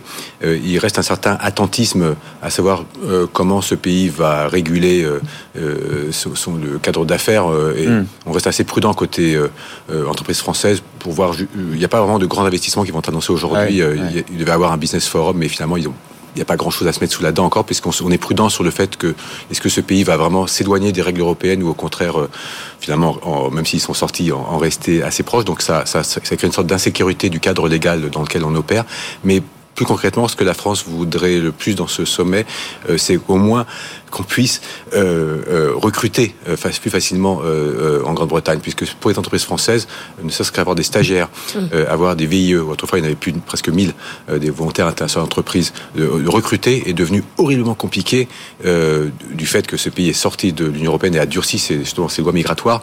Donc le, la question migratoire, je dirais, on veut l'apprendre aussi pour nos compatriotes, pour faciliter les échanges humains entre les deux pays. Dans quel état est vraiment l'économie euh, britannique? Parce qu'on aime bien un peu dire en Europe qu'elle a été massacrée par le Brexit. Il y a des, chiffres qui, qui montrent que c'est quand même très compliqué, mais l'économie britannique résiste quand même. On la disait en récession, finalement pas vraiment. Alors, elle est globalement, elle est, elle est effectivement, elle, résiste, mais euh, elle n'a pas, n'est pas sortie plus euh, renforcée par le Brexit. Bien au contraire, euh, par rapport à tout ce qui avait été fait miroiter et que euh, ils n'ont pas pu conclure de, d'accords de, libre échange spectaculaires avec d'autres pays. D'autres pays. Notamment les États-Unis. Hein, ils ont, ils ont des, voilà. Peut-être l'ironie de l'histoire, c'est que Emmanuel Macron a fait deux visites d'État à Washington. Euh, côté britannique, il n'a pas eu. Et puis, euh, les, les, il y a des pénuries de main-d'œuvre énormément mm. parce qu'ils veulent rester à la migration, mais euh, pour retrouver des couvreurs, pour trouver. Ils ont perdu 1,3 million de travailleurs étrangers depuis le Brexit. Oui. Incroyable. Hein. parce qu'en fait, l'ironie de l'histoire, c'est que le Brexit avait été notamment motivé par la, la question euh, de, de, la main-d'œuvre étrangère euh, qui était jugée excessive mm. euh, et que les, les, populistes avaient un peu mis en avant. Mais aujourd'hui, effectivement, la réalité de l'économie britannique, c'est qu'elle manque terriblement de, de, personnes qualifiées pour des, des, tas de métiers. Donc ça, c'est un, un, pour la, la, croissance potentielle de Grande-Bretagne, c'est un, un vrai problème. Merci beaucoup Sébastien Maillard, directeur de l'Institut Jacques Delors, de nous avoir éclairé sur les enjeux de ce sommet britannique, le premier donc depuis 5 ans. Dans un instant, le journal. Oui, le journal avec la crise du logement neuf. Il s'enfonce complètement. On a perdu 25% du marché l'année dernière. Les chiffres de la Fédération des promoteurs immobiliers sont particulièrement alertants. Marie-Cœur de Roy arrive sur ce plateau.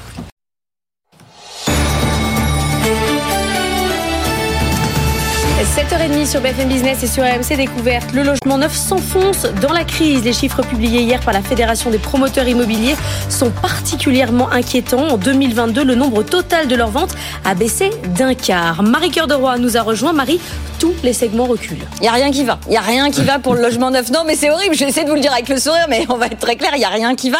En fait, concrètement, ce à quoi on assiste, c'est une crise sur la crise. On avait déjà une crise de l'offre dont on a beaucoup parlé sur les problématiques de délivrance de permis de construire, euh, sur les normes qui s'empilent, etc.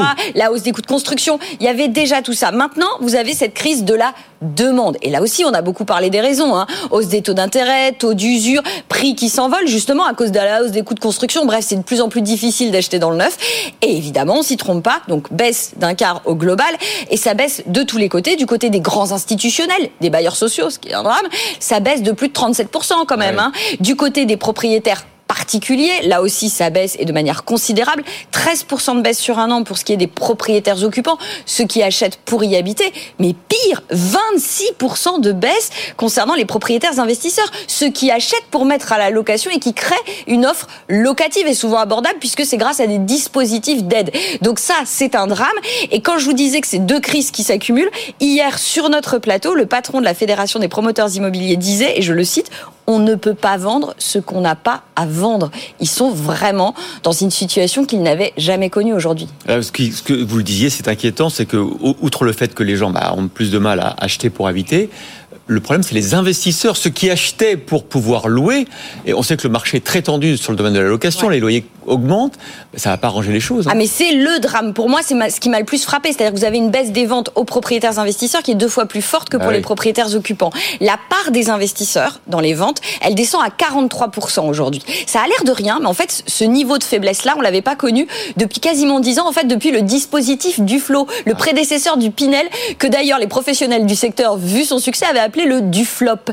Aujourd'hui, c'est une situation qui est effectivement difficile euh, pour les investisseurs. Pourquoi? Parce que pour eux, les handicaps s'accumulent. Ils ont aussi la problématique, comme tout le monde, des taux d'intérêt, du taux d'usure, de la cherté des prix, etc. Mais en plus, ils ont autre chose qu'on avait un peu oublié, c'est que le régulateur des banques a rendu plus difficile l'accès au crédit pour eux. Pourquoi? Parce qu'aujourd'hui, on prend moins en compte qu'on ne le faisait auparavant les loyers qu'ils vont percevoir dans le calcul de leur taux d'endettement. Ah, c'est bizarre parce que les loyers, justement, ça sert à payer. Eh ben oui, mais, mais aujourd'hui, c'est on prend quasiment plus rien en compte, ce qui fait qu'évidemment, bah, leur taux d'endettement, bah, il, explose. Et donc, ça passe pas les fameuses 35% de taux d'endettement maximal. Ils ont des difficultés à obtenir un crédit, ça bloque, et voyez.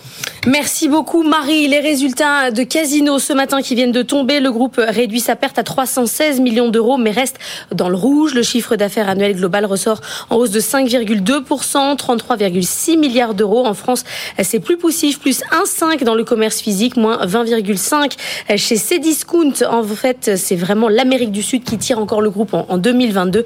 Casino prévoit un plan de réduction des coûts en France. Et puis les mauvaises nouvelles continuent pour EDF. Une découverte annoncée hier d'autres fissures non négligeables, je cite, euh, dans deux réacteurs, toujours Panly, mais aussi Cattenom en Moselle. Des défauts toujours liés à des soudures sur les tuyauteries de secours. Chez Société Générale, c'est la grande bascule informatique ce week-end, un chantier historique puisque les données des clients du Crédit du Nord vont basculer sur les serveurs de Société Générale. C'est le cœur de la fusion des deux réseaux, un énorme chantier qui mobilise 1600 salariés et qui nécessite une interruption des services bancaires tout le week-end, un événement extrêmement rare dans le secteur. Puis une dernière info qui va intéresser Benahouda, ça y est, la Chine critique hein, vertement la décision des Pays-Bas de limiter leurs exportations de semi-conducteurs, on le sait, euh, sous la pression des États-Unis. Je rappelle que les Pays-Bas sont le premier producteur de composants indispensables à la fabrication de puces, notamment via le géant ASML. Tout de suite, justement, Benahouda Abdelhaim est sur ce plateau. Good Morning Business, le monde qui bouge. On va revenir sur les affaires de sous-marins qui nous ont tant, occupé Benahouda. Après un an et demi de délibération, l'Australie doit annoncer lundi en quoi consiste son acquisition de sous-marins à propulsion euh, nucléaire. Ça s'opère dans le cadre de l'alliance militaire tripartite au Pacifique avec les États-Unis et le Royaume-Uni. Expliquez-nous. L'Australie entend se doter d'une capacité océanique euh, décisive d'ici à la fin des années 2030. Le chef du gouvernement travailliste, qui prolonge une décision prise sous la précédente majorité euh, libérale, parle du plus grand bond en avant dans l'histoire de son pays en matière de défense. Il fallait une toile de fond symbolique euh, pour les caméras, pour ainsi dire. L'annonce qui va impliquer la mobilisation de dizaines de milliards d'euros aura lieu lors d'une cérémonie à San Diego lundi, dans la plus grande base marine de la côte ouest des États-Unis. Et d'après des sources concordantes, jusqu'à cinq sous-marins vont être acquis. D'abord trois avec une option euh, sur deux autres. L'Australie avait, euh, rappelons-le, initialement attribué le contrat à la France pour des sous-marins à propulsion conventionnelle, diesel électrique, mais fait volte-face soudainement en l'été 2021, sans même que Canberra et Washington euh, se soucient de prévenir Paris. Les vaisseaux de guerre euh, à propulsion nucléaire seraient finalement de conception britannique, à partir de technologies américaines. Ils peuvent rester immergés plus longtemps que les conventionnels, se projeter plus loin, tout en étant plus difficiles à détecter. Quoi qu'il en soit, un éditorialiste de politique étrangère à Sydney se veut catégorique. L'Australie va de la sorte pouvoir se dégager de son statut de puissance moyenne. Une époque est sur le point de s'achever, écrit-il. Le Premier ministre Anthony Albanese va annoncer bien plus, selon lui, qu'une modernisation de l'équipement militaire du pays. Ce type de commentaire permet de constater tout l'essor d'une fierté nationale, celle d'accéder au rang du Royaume-Uni, qui, dans les années 1960, a pu construire ses propres sous-marins grâce à l'aide de Washington. Il reste toutefois à connaître les contours précis de ce projet. Le parallèle avec Londres n'est pas assuré. Euh, le chef de l'opposition australienne, ex-ministre de la Défense, qui s'est avancé sur cette idée, s'est vu reprocher par l'ambassadrice britannique à Canberra de s'exprimer sur des éléments qu'il ne maîtrise pas. C'est comme un, un, sacré bouleversement, un sacré choc dans cette région entre le fait d'avoir des sous-marins à propulsion nucléaire. Est-ce que d'abord l'Australie a les moyens de ses ambitions Puis en face, il y a la Chine quand même. Beaucoup, beaucoup d'interrogations en effet. Euh, en Australie, certains s'effraient de cette complexité, de cette ambition même, euh, de ce projet qui est lointain et euh, qui ne saurait en fait se permettre, se permettre ce, cet, cet État qui est confronté face à la Chine à des défis de sécurité bien plus immédiats dans les années qui viennent. Alors la plus ancienne publication australienne de défense dit espérer d'abord que les rumeurs portant sur l'acquisition de deux classes différentes euh, nucléaires de sous-marins soient incorrectes. Le pays part de tellement loin dans, en la matière que cela ne ferait que démultiplier l'ampleur d'une tâche déjà titanesque. Un quotidien américain souligne d'ailleurs que ce pays de 25 millions d'habitants ne dispose que d'un petit réacteur nucléaire et que son seul programme universitaire de génie nucléaire ne produit que 5 diplômés par an. Et sur cette maîtrise en fait inexistante euh, s'ajoutent des interrogations au regard du traité international de non-prolifération des armes nucléaires. Le coordinateur d'un projet américain de recherche évoque une faille fatale et inutile, un recours pour alimenter ces sous-marins à des tonnes d'uranium hautement enrichi de qualité militaire, quantité suffisante pour des centaines d'armes nucléaires, ce qui créerait un précédent mondial s'agissant d'un État qui n'en est pas doté. La Corée du Sud, la Norvège et les Pays-Bas se sont d'ailleurs inquiétés ensemble d'une telle hypothèse dans un document conjoint publié en janvier 2022, et c'est un argument central que Pékin utilise, sachant aussi que la Chine est la puissance visée dans le déploiement de ce projet. Une autre question se pose déjà. Est-ce que les ressources vont être consenties suffisamment par les États-Unis pour le mener à bien?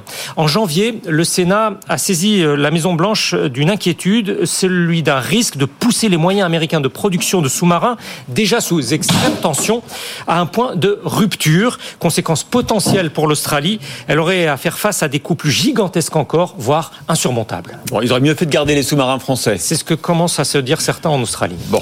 Merci, Benahouda. Tout de suite, c'est Lorraine Goumeau qui répond à vos questions. Votre rendez-vous avec Verizon Connect, spécialiste de la géolocalisation de véhicules professionnels. Good Morning Business, BFM Business avec vous. C'est Benoît qui nous a écrit à l'adresse avec vous à bfmbusiness.fr. Il m'écrit On parle de salariés protégés, mais protégés de quoi? Alors, les salariés euh, protégés, de par euh, l'exercice de leurs fonctions, peuvent être amenés à s'opposer à l'employeur. C'est ça euh, la définition. Ils sont sujets donc potentiellement à des pressions ou à des mesures de représailles et leur statut de représentant du personnel eh bien, vient les protéger. Très concrètement, ce statut les protège contre, par exemple, des ruptures à l'initiative euh, de l'employeur. Le Code du travail va venir les protéger contre des licenciements, quelle que soit la cause, notamment euh, faute lourde, et contre toute rupture, y compris la rupture du contrat de travail pendant la période d'essai. Autre chose contre lesquelles ils sont protégés, ce sont les ruptures conventionnelles, mais aussi euh, les départs volontaires dans le cadre d'un PSE mais aussi du transfert de leur contrat de travail lors d'un rachat d'une entreprise par une autre, ou autre exemple, des changements de conditions de travail qui peuvent être décidés euh, unilatéralement. Voilà quelques exemples. Si comme euh, Benoît, vous avez des questions sur le droit du travail ou la vie de bureau, eh bien vous nous écrivez à l'adresse avec vous à bfmbusiness.fr. On y répond à 6h40 et 7h40 tous les jours, mais aussi dès 13h. C'est la libre antenne de l'économie sur LinkedIn, YouTube, Twitter et Facebook, et bien sûr à la radio, à la télé en direct. Merci Lorraine. On parle beaucoup de relocalisation ce matin dans la matinale. Tout à l'heure, on était en Isère, hein, euh, à Roussillon pour euh, la relocalisation du paracétamol. Dans un instant, on va être sur la relocalisation des télécoms avec Alcatel-Lucent qui transfère une partie de l'activité de Chine vers la France. On va comprendre pourquoi. Puis à 8h15, on sera avec le monsieur relocaliseur de la Banque des Territoires et de la Caisse des dépôts, Olivier Sichel.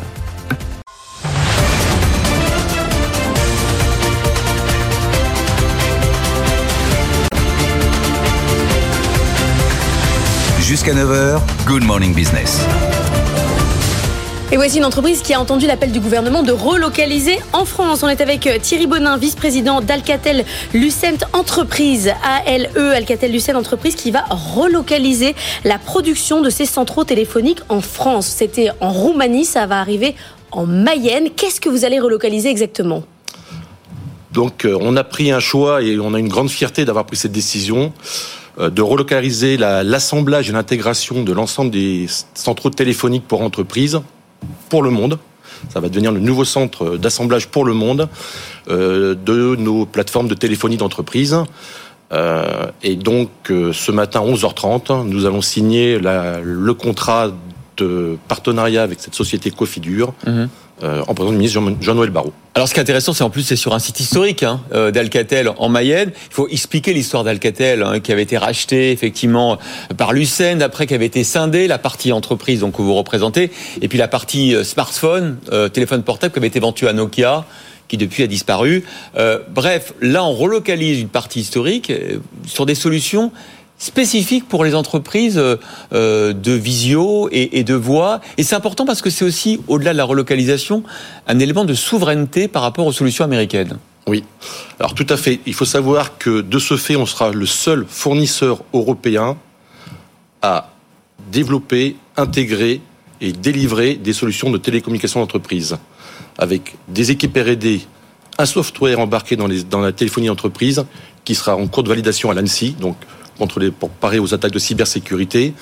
Et on a une certaine fierté pour les employés de ramener cette industrie en France et créer de l'emploi. Vous êtes un Teams euh, français européen. On ne savait même pas que ça existait. Eh bien si, en fait, euh, nous avons un, bah, le patron de l'activité cloud du groupe aujourd'hui qui s'appelle Moussa Zagdou, qui en, il y a cinq ans, sentant l'arrivée euh, des outils de collaboration de vidéo, ayant bien compris qu'on avait une part de marché en France de 43%, il faut savoir qu'en France, nous avons 43% de part de marché de téléphonie, mhm. quasiment un client sur deux qui utilise la téléphonie Alcatel. On parle des téléphonie sur IP. Hein, téléphonie sur IP, voilà. Et on a 25% en Europe, on est le leader européen. Il s'est dit, mais ces gens-là, à un moment, il va falloir leur offrir de la mobilité, de l'image. Et donc, en 2017, on a lancé une solution qui s'appelle Rembo. Mhm. Euh, avec une nouvelle interface qui est sortie en 2021 et qui offre un pendant d'un Teams ou d'un Zoom, la Mosaic A49, mais qui est surtout, et contrairement aux autres, comme nous sommes une boîte de droit français, nous ne sommes pas soumis au Cloud Act ou au FISA, mhm. et nous ne sommes pas soumis aux lois chinoises. C'est-à-dire que nous sommes hébergés chez OVH, dans des data centers d'OVH, mondialement, et nous sommes la seule plateforme européenne à être distribuée mondialement. Vous avez quand même des investisseurs chinois toujours dans le capital ou Alors, on, nous sommes euh, nous sommes propriétés d'un fonds d'investissement chinois, mhm. s'appelle Washin. Pour l'histoire, euh, si on remonte aux Indes Alcatel, c'était notre partenaire historique dans les joint ventures euh, en Chine. Euh, c'est un partenaire euh, financier, contrairement à du Huawei, du ZTE, qui sont des partenaires, euh, enfin, sont des industriels. Et c'est un partenaire à qui on doit beaucoup parce que, un, c'est des partenaires qui croient beaucoup en la France, qui ont réindustrialisé, qui ont réinvesti dans un nouveau campus à Elkirch où nous avons toutes nos équipes du cloud. 400 personnes, hein, 400 personnes à Elkirch. Et ce sont des gens qui croient énormément à la France, qui supportent la souveraineté. Et ça n'a pas été dur à vendre, le projet France? Non, non. Ça a été plus dur à vendre financièrement, parce que quand vous fabriquez en Roumanie, euh, les coûts de production sont un peu moins chers. On aurait pu aller au Vietnam, on aurait pu aller dans d'autres pays à moindre coût. On a préféré être intelligent et travailler sur de l'ingénierie financière. On a outsourcé beaucoup. Bah, ce qu'on va faire, on va réinsourcer tout un tas de, de, de, de, process, de logistique dans nos nouveaux campus à Elkirch. Donc, on va embaucher. Mhm. Et puis, on a travaillé main dans la main avec cette entreprise Cofidu, l'ancienne usine d'Alcatel, euh, pour façon en fin de transparence, pour avoir des prix qui tiennent euh, la route. Et quand même, pour finir en trois mots, qu'est-ce qui fait quand même qu'on décide de réinvestir de la production en France? Alors, on avait euh, on arrivait en fin de contrat avec Flextronics en Roumanie. Mhm. Donc, c'est posé la question, soit on faisait faciliter, on reconduisait le contrat pour 5 ans, soit on s'est dit, bon, on va regarder euh, qu'est-ce qu'il est faisable de faire. Et là, il y a plusieurs critères qui sont arrivés euh, en, liste. Un, notre premier marché, c'est la France. Nos clients sont en France. Donc, au niveau de l'impact carbone, il y avait un, apport, un, un, critère ah très important, c'est de se dire, hmm. pour le bilan carbone, plutôt que de faire voler des avions de Roumanie pour réintégrer notre hub logistique qui est à Lani maintenant, demain, on pourra livrer plus rapidement nos clients d'une part, ah deux en ferroviaire ou en camion, ce qui consomme quand même nettement moins de, de, de, de kérosène ou de CO2. Voilà. Deuxièmement, on voulait se rapprocher de notre premier pays, qui est la France. Et troisièmement, ben, recréer réancrer l'histoire d'Alcatel, euh, la grande Alcatel industrielle en France. Euh, trois ministres seront à 11h30 euh, auprès de vous en Mayenne pour inaugurer ce retour d'Alcatel et des termines, enfin des centraux. À Colombe. Nous faisons ça au siège d'Alcatel. Ah, à Colombe. C'est à Colombe, c'est un peu plus près. Ah, avec les grèves, avec les grèves, c'était préférable. Bon, alors au siège. Alors allez, allez, en route pour Colombe. Merci beaucoup Thierry Bonin, vice-président d'Alcatel Lucent Entreprise, d'avoir été notre invité dans Good Morning Business. Tout de suite, c'est l'édito. Good Morning Business, l'édito. Et l'édito le vendredi, c'est avec Emmanuel Le Chypre. Bonjour, on va parler de cette année 2023. Une année ou deux années en une ben, C'est ça, c'est qu'en fait, euh, c'est très rare euh, de voir des années euh, où la fin d'année ne ressemble pas du tout au début de l'année et où donc, comme on le fait souvent, parler de moyenne n'a vraiment aucun sens. Nous ne serons plus au deuxième semestre dans le même monde ah. au premier semestre. C'est 2023 bis alors. Exactement, exactement. Le plus spectaculaire, alors ce sera évidemment l'inflation. Alors même la Banque de France nous l'a dit hier. Hein, François Villeroy de Gallo a fait un pronostic assez optimiste. Il nous dit grosso modo, l'inflation, bon bah aujourd'hui elle est à peu près à 6,3%, ça va peut-être monter encore un peu, mais ce sera divisé par deux en fin d'année. Donc on sera vous, êtes d'accord, vous êtes d'accord avec lui? Ah bah c'est lui qui est d'accord avec moi. Attendez, depuis le temps. Non mais reconnaissez qu'on dit que c'est vrai. Non mais vous êtes constant sur ce point. Voilà. Bon alors après je n'ai pas le poids et les responsabilités du gouverneur de la Banque de France qui doit du coup être incité à une certaine forme de prudence par rapport à moi et qui ne représente personne. Et voilà. Bah, mais, mais c'est vrai que vous-même, c'est beaucoup. D'ailleurs, et d'ailleurs, non mais ce qui est très intéressant, c'est que s'il est aussi, parce qu'on peut, on peut s'interroger. C'est rare qu'il soit aussi affirmatif. C'est vrai, vrai. Et en fait, s'il est aussi affirmatif, alors c'est pas tout à fait comme il le dit en tirant un peu la couverture à lui, parce que le resserrement monétaire commence à produire ses fruits. C'est parce que mécaniquement, on voit que tout ce qui a alimenté l'inflation est en train de baisser. Hein. L'énergie, euh, euh, le, le, pétrole, c'est 40 dollars de moins de baril euh, par rapport au, au pic du, du, mois de juin. L'électricité, le gaz, c'est 5 fois moins cher que pareil au pic de l'été. Je vous refais pas les semi-conducteurs, la logistique, le coût du fret, etc. donc ça, c'est quand même vraiment une perspective extrêmement différente. Bon, vous êtes d'accord avec François Gallo. Il va être content parce qu'on l'a un peu challengé hier et du coup il viendra sur ce plateau ah, jeudi le 16 à 8h15 dans Good Morning Business. Euh, bah, au moment de la décision de la Banque Centrale Européenne, il a choisi Good Morning Business pour l'expliquer. Euh, changement radical aussi sur le pouvoir d'achat. Ben oui, c'est le prolongement d'avoir deux d'avoir deux semestres à ce point contrastés sur l'inflation. Euh, accélération au premier, ralentissement au deuxième. Ça veut dire quoi? Ça veut dire qu'on est sur des dynamiques de revenus qui sont plutôt favorables puisque tous les minima sociaux, le SMIC vont être augmentés en milieu d'année euh, par rapport à l'inflation du, du, premier semestre. Donc on va avoir encore là du pouvoir d'achat sur tous les salaires indexés. Regardez quand même comment se passent les négociations salariales maintenant dans les entreprises. Objectivement, si vous mettez tout bout à bout, on est sur des augmentations salariales de 5% euh, sur l'année.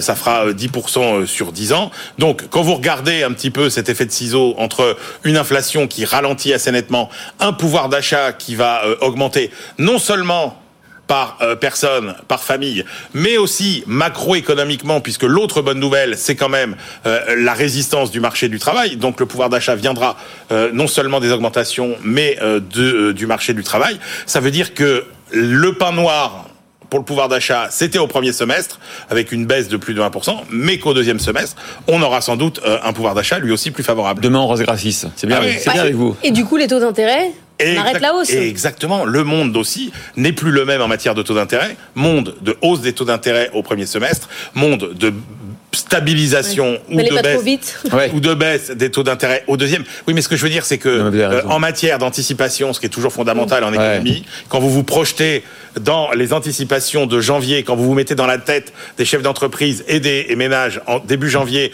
et que vous vous mettez dans la tête des ménages et des chefs d'entreprise en décembre 2023, vous voyez que nous ne sommes plus dans le même monde. Merci Manuel Le Chypre, on aime bien quand vous venez parce que vous nous donnez une bouffée d'optimisme toujours. On vous reprend à 8h35 du coup avec, avec dans le grand débat. Avec plaisir. Il y aura Marc Fiorentino face à vous. Suis pas sûr qu'il soit d'accord avec vous, on verra.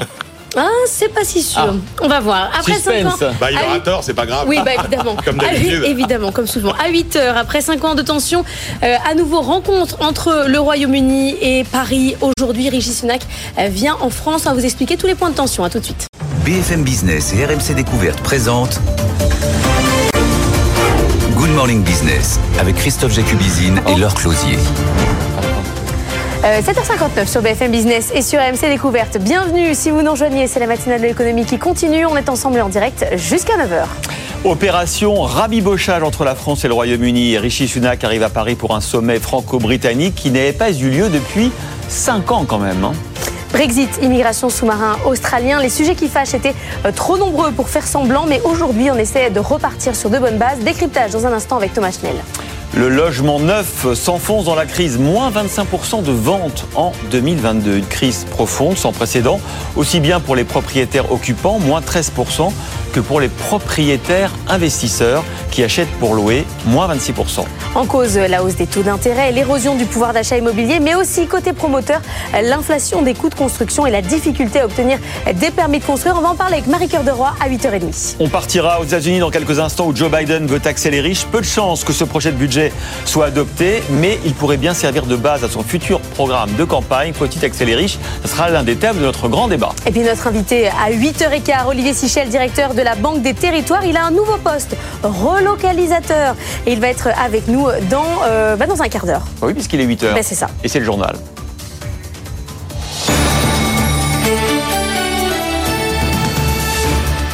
Après cinq ans de tension et de bouderie, euh, les euh, Britanniques reviennent en France. Euh, le Premier ministre a accompagné de sept de ses ministres pour essayer de régler les différents contentieux qui opposent la France et le Royaume-Uni. Et ils sont nombreux, vous le savez, les sous-marins australiens, le Brexit, les différences sur la pêche, sur l'immigration. on va faire le point avec vous, Thomas Schnell. D'abord sur les échanges commerciaux. Oui, effectivement, puisque depuis 2018, la place du Royaume-Uni en tant que client de la France n'a cessé de reculer pour atteindre la sixième position. C'est l'une des conséquences du retour des contrôles douaniers à nos frontières. En 2021, la France a exporté 30 milliards de biens outre-Manche, importé 21 milliards, ce qui fait un excédent donc de plus de 8 milliards d'euros d'excédent.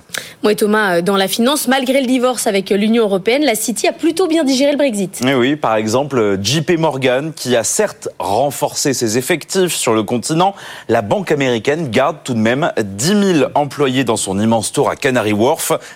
à Londres, c'est-à-dire trois fois plus euh, qu'en Europe. Alors, c'est un signe que certes, le choc du Brexit a été important, mais toutefois, ce choc est loin de menacer la domination de Londres dans la finance européenne, puisque sur les 7000 emplois qui ont été délocalisés de la City vers l'Union européenne entre euh, Paris, Dublin, Francfort, Londres maintient sa première position avec un million d'emplois dans la finance, dont 400 000 à Londres. Au cœur des discussions aujourd'hui aussi le nucléaire civil, car EDF construit des EPR au Royaume-Uni, mais là non plus, ça se passe pas comme prévu. Oui, il y a deux points d'achoppement principaux, c'est à Sizewell et à Incley Point, qui sont aujourd'hui deux contrats menés par EDF, mais eh bien la facture ne cesse de s'allonger. D'abord pour Incley Point, 18 milliards de livres au départ, on va sans doute dépasser les 30 milliards de livres et avec également du retard au démarrage.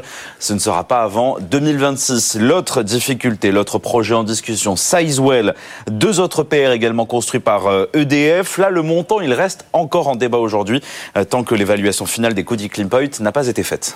Et puis, euh, Thomas, bien entendu, les dirigeants sont attendus sur la coopération en matière de défense. C'est un sujet très épineux depuis ce fameux coup de poignard dans le dos, les sous-marins nucléaires contre-raflés par l'OCUS, l'alliance stratégique entre les États-Unis, le Royaume-Uni et l'Australie. Alors, après les abandons successifs des projets communs franco-britanniques, on parlait de drones tactiques, on parlait d'avions de, de combat également, ou encore d'une force expéditionnaire. Toutefois, il y a de nouveaux projets qui vont être discutés aujourd'hui, d'une coopération dans la région Indo-Pacifique, également d'une réponse commune, notamment l'achat groupé de munitions en direction de l'Ukraine ou encore la création de futurs missiles de croisière franco-britanniques. Merci Thomas. Et puis aux États-Unis, des promesses sociales, mais surtout des impôts euh, relevés pour les plus riches. En tout cas, c'est le projet de budget que vient de dévoiler le président américain Joe Biden. Il a peu de chances de passer au Congrès, faute de majorité, mais ça pourrait très bien constituer euh, la colonne vertébrale de son programme de futurs On vous retrouve Antoine Lard depuis Washington. Oui, c'est un budget euh, très politique. Joe Biden d'abord veut taxer les milliardaires, taxe à 25%. Le président américain dit que les ultra-riches doivent payer leur juste part. Biden veut aussi euh, augmenter l'impôt sur les sociétés et toutes ces recettes supplémentaires doivent permettre de financer de nouvelles dépenses sociales. C'est le deuxième point très important de ce euh, budget. Biden, par exemple, veut élargir l'assurance santé pour les personnes âgées ou encore plafonner le prix de l'insuline. Alors autant vous dire que toutes ces mesures n'ont absolument aucune chance de passer au Congrès. Les républicains, majoritaires à la Chambre des représentants, euh, s'y opposent. Mais pour le président américain, euh, ce budget, c'est avant tout une façon de lancer les hostilités pour 2024. Euh, Joe Biden pourrait bientôt annoncer qu'il est candidat à sa réélection et sa stratégie, c'est de se poser en défenseur de la classe moyenne. Joe Biden, très offensif, accuse les républicains de vouloir tailler dans les régimes sociaux. Hier d'ailleurs, c'était très emblématique, il a détaillé son plan dans une usine devant des ouvriers en Pennsylvanie est à clé dans la course à la Maison Blanche. De quoi donner à ce budget encore un peu plus euh, des allures de programme électoral. Les Américains qui en ce moment mettent le paquet sur les aides pour attirer les investissements verts dans le fameux, dans le cadre du fameux Zira. On a vu par exemple que Volkswagen était en train d'abandonner un projet d'usine de batterie en Europe de l'Est et était en, était euh, en phase de passer, euh, de céder aux sirènes américaines. En France, le gouvernement a chargé euh, Olivier Sichel d'une mission de relocalisateur. Le patron de la Banque des Territoires, numéro 2 de la Caisse des dépôts, va cartographier le foncier disponible pour faciliter les démarches et donc accélérer les implantations d'usines. Il sera notre invité dans 10 minutes. Ah, parle beaucoup de relocalisation aujourd'hui. On était tout à l'heure avec le vice-président d'Alcatel Lucent d'entreprise hein, pour cette relocalisation de, de serveurs dans, de, de, téléphoniques en Mayenne, en France.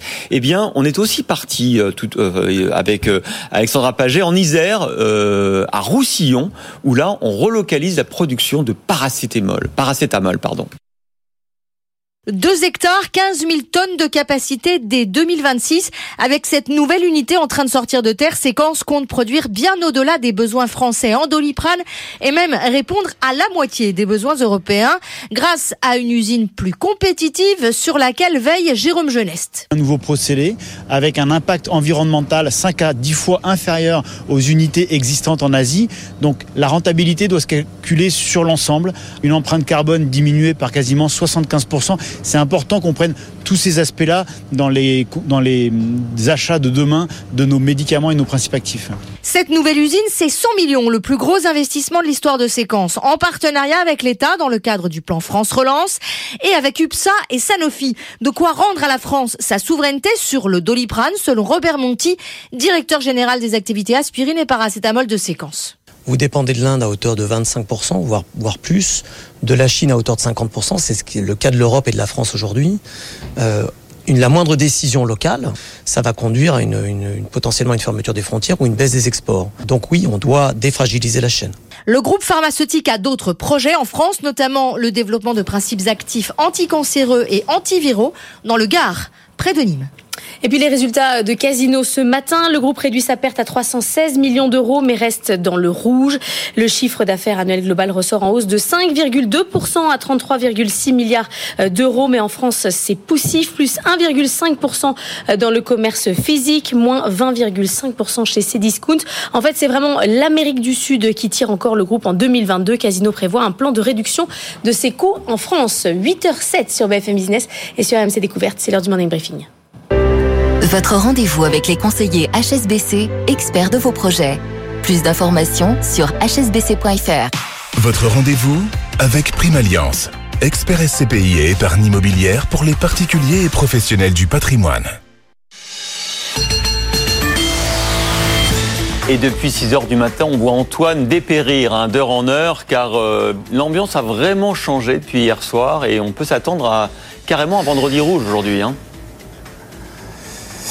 Oui, avec une ouverture en très forte baisse attendue, a priori 1,5% pour le CAC 40. On devrait revenir du côté des, des 7200 points, mais on a vu l'ambiance singulièrement se tendre du côté de Wall Street, hein, notamment hier avec une baisse de 2% du Nasdaq, entre autres, mais des signaux de tension un petit peu partout, notamment la volatilité qui remonte en flèche hein, au-delà des 22 points. On a quand même, alors à la fois un marché qui est congestionné par les perspectives de hausse de taux, de contexte monétaire tendu, de signaux d'inflation tendus, et ça devrait le rester avec en plus les chiffres de l'emploi américain qui sont attendus cet après-midi, qui pourraient être bien au-dessus des attentes, hein, comme c'était le cas le, mois précédent, et qui vont donc amplifier euh, les attentes d'une hausse de 50 points de base hein, pour euh, le prochain rendez-vous de politique monétaire euh, de la Fed.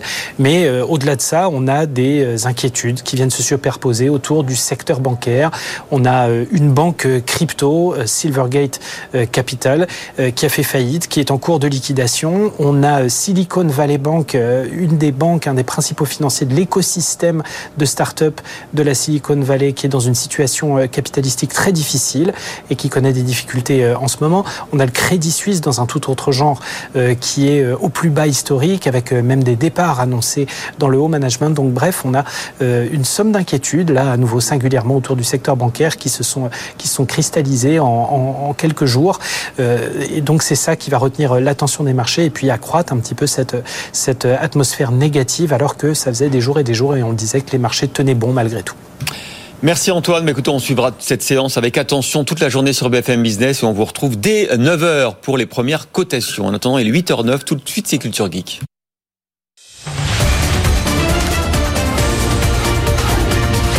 Good Morning Business. Culture Geek. Enfin, c'est culture geek, c'est culture geek, c'est culture vieillerie surtout ce matin. Culture mais... vintage. Mais oui, Mélinda d'Avansoulas, on va parler des disquettes. Oui. Ça existe encore les disquettes? Mais oui, et il y a même des entreprises qui s'en servent encore. Vous vous rendez compte En 2023, on disait rock'n'roll is not dead, les disquettes non plus. Voilà, depuis 2011, la fabrication est arrêtée. Ah quand même. Quand même. Mais on en trouve encore, figurez-vous. Alors, pour la petite histoire, elles ont été créées en 67 par IBM parce que les disques durs à l'époque étaient trop gros et trop chers. Alors, dans l'idée, c'est encore ça. Par exemple, au Japon, le ministre du numérique japonais, lui, il est en guerre complètement contre les disquettes parce qu'on en trouve encore dans l'administration. Il y a quand même 1900 services gouvernementaux japonais qui utilisent des disquettes, des CD-ROM ou des mini-disques. Là, on est vraiment dans une autre époque. Mais figurez-vous que ce n'est pas le seul à, s'en servir. Il y a des entreprises qui les utilisent. Il y a des entreprises. Là, le magazine Wired américain a fait une enquête justement sur le mystère de la disquette et il a trouvé aux quatre coins du monde des entreprises qui s'en servent. Alors, par exemple, en Géorgie, il a trouvé un ingénieur de maintenance pour des Boeing 747 qui utilisent les disquettes. Alors attention, pour les mises à jour des appareils. Vous imaginez quand même, ça prend une heure de faire, de faire ces mises à jour. Et alors, la chose qui est la plus drôle, c'est qu'il n'avait plus d'ordinateur pour ça. Il a dû faire appel à un prestataire extérieur pour avoir recours à un ordinateur avec un lecteur de disquettes. Ça coûte moins cher que d'équiper tout le monde euh, avec des ports USB. Et, voilà, c'est ça en fait l'histoire. C'est que les appareils sont encore, même s'ils ont 20, 30 ans, les 747, ils sont encore utilisables. Et faire juste une installation pour une prise USB, bah, ça coûterait trop cher. Donc, bah, on préfère perdre une heure et faire ça. Le ministère de la Défense américain, jusqu'en 2019, avait recours à des disquettes. Mais alors, attention, pour le programme nucléaire. Je ne sais pas si vous vous rendez compte quand même du danger. Euh, mais voilà, c'est quelque chose qui est un peu dingue, mais on en trouve encore beaucoup pour des machines. Oui, mais vous dites on les produit plus. Donc, où est-ce qu'on les trouve? C'est des vieilles disquettes, du coup, qui ont déjà servi. Eh bien, il en reste encore, figurez-vous, à travers le monde. Il y a un site qui s'appelle Floppy Disk, qui en a acheté des centaines de milliers il y a quelques années et qui continue d'en vendre près de 1000 par jour. Ça paraît énorme euh, vu comme ça, mais il dit non, non, il y a encore des services qui s'en servent parce qu'il y a des entreprises qui ont investi dans du matériel qui devait durer 50 ans, qui est encore efficace, mais qui fonctionne sur disquette. Donc ils font appel à lui. Alors attention parce qu'on parle du transport aérien, mais on parle aussi des universitaires qui ont une solution qui est solide, des sténographes judiciaires qui ont l'habitude, et puis surtout pour la sécurité informatique, parce que c'est un matériel qui n'est pas facile, si vous n'êtes pas connecté au Wi-Fi, à pirater. Il est juste soumis aux ondes, et donc aujourd'hui, le Wi-Fi ou les ondes radio, bah, c'est pas très bon pour eux. On peut pas faire non plus euh, tant de copies que ça de sauvegarde. Merci beaucoup, Mélinda Davansoulas. Tout de suite, notre invité, Christophe. C'est le relocaliseur. Olivier Sichel, directeur de la Banque des Territoires et euh, aussi à la Caisse des dépôts, a pour mission désormais de trouver du foncier pour relocaliser l'industrie en France. Vaste programme. Good Morning Business, le grand entretien. Notre invité à 8h17, c'est Olivier Sichel, le directeur de la Banque des Territoires, le numéro 2 de la Caisse des dépôts et le relocalisateur de l'industrie française. Bonjour. Bonjour. Alors j'ai un projet, je voudrais construire une usine, il me faut de l'énergie verte, je voudrais un petit peu d'eau parce que j'ai besoin de refroidir, je voudrais être dans l'ouest de la France, pas trop loin d'une gare ferroviaire. Est-ce que vous pouvez me trouver ça? Alors je peux vous trouver ça, effectivement, il faut aller sur le site banquedesterritoires.fr et vous rentrez vos différents critères exactement comme vous l'avez donné, la surface, l'endroit, les différents critères que vous avez souhaités pour implanter votre usine et on va essayer de voir s'il y a du foncier disponible pour euh, euh, implanter et accueillir votre usine. On va aussi vous donner les coordonnées du propriétaire foncier. Mmh. On va aussi vous donner les coordonnées des élus qui sont en charge de votre accueil. C'est vraiment ce que fait la Banque des Territoires dans cette mission. C'est-à-dire que toutes ces données aujourd'hui, elles existent, elles sont de nature très différente. Juste, vous allez euh, les mettre dans une même base de données et sortir une réponse toute cuite, prête. Exactement. Il y a, plein d'informations quand on va installer une usine. Vous installez pas une usine comme vous posez votre nappe pour faire un pique-nique quelque part. Euh, il faut euh, savoir euh, quelle est la surface disponible. Est-ce que j'ai de l'énergie? Si possible, est-ce que l'énergie est de source verte? Je peux avoir besoin, par exemple, d'eau. Je peux avoir besoin d'un parking. Je peux avoir besoin d'une desserte ferroviaire. je peux aussi avoir besoin de formation, de compétences, hein, de savoir s'il y a un CFA à côté. Et donc, tous ces critères, toutes ces informations, elles sont éparses auprès de plein de sites, plein de partenaires qui les ont. C'est comme sur ce loger, on met ces critères, on les rentre et on a une réponse. Exactement, exactement. Alors pourquoi est-ce qu'on fait ça au niveau de la Banque des territoires? C'est un enjeu de souveraineté, de souveraineté industrielle. Je crois juste avant, euh, vous faisiez un, sujet sur le paracétamol. Absolument. Quand on prend un petit peu de recul, se relocalise en, Isère hein, et qui va produire la moitié de la production européenne du composant paracétamol va désormais être produit en France. C'est extrêmement important parce que qu'est-ce qu'on a appris durant la crise qui vient de sortir? Euh, On a appris après la crise Covid et puis après la crise ukrainienne qu'on était incroyablement dépendant. On était dépendant pour les médicaments avec le paracétamol. On était dépendant aussi pour des matériaux de construction. C'est pour ça que ça coûte aussi cher aujourd'hui. Vous avez signalé l'augmentation euh, du coût de l'immobilier. On était dépendant aussi pour des composants clés les semi-conducteurs pour l'industrie automobile, les batteries électriques demain. Donc il est important de reprendre de la souveraineté industrielle. Ma mission, elle a été signée par euh, Roland Lescure. Et je rappelle, Bruno Le Maire est ministre de la souveraineté industrielle. Donc il s'agit de rapatrier de l'industrie sur notre territoire.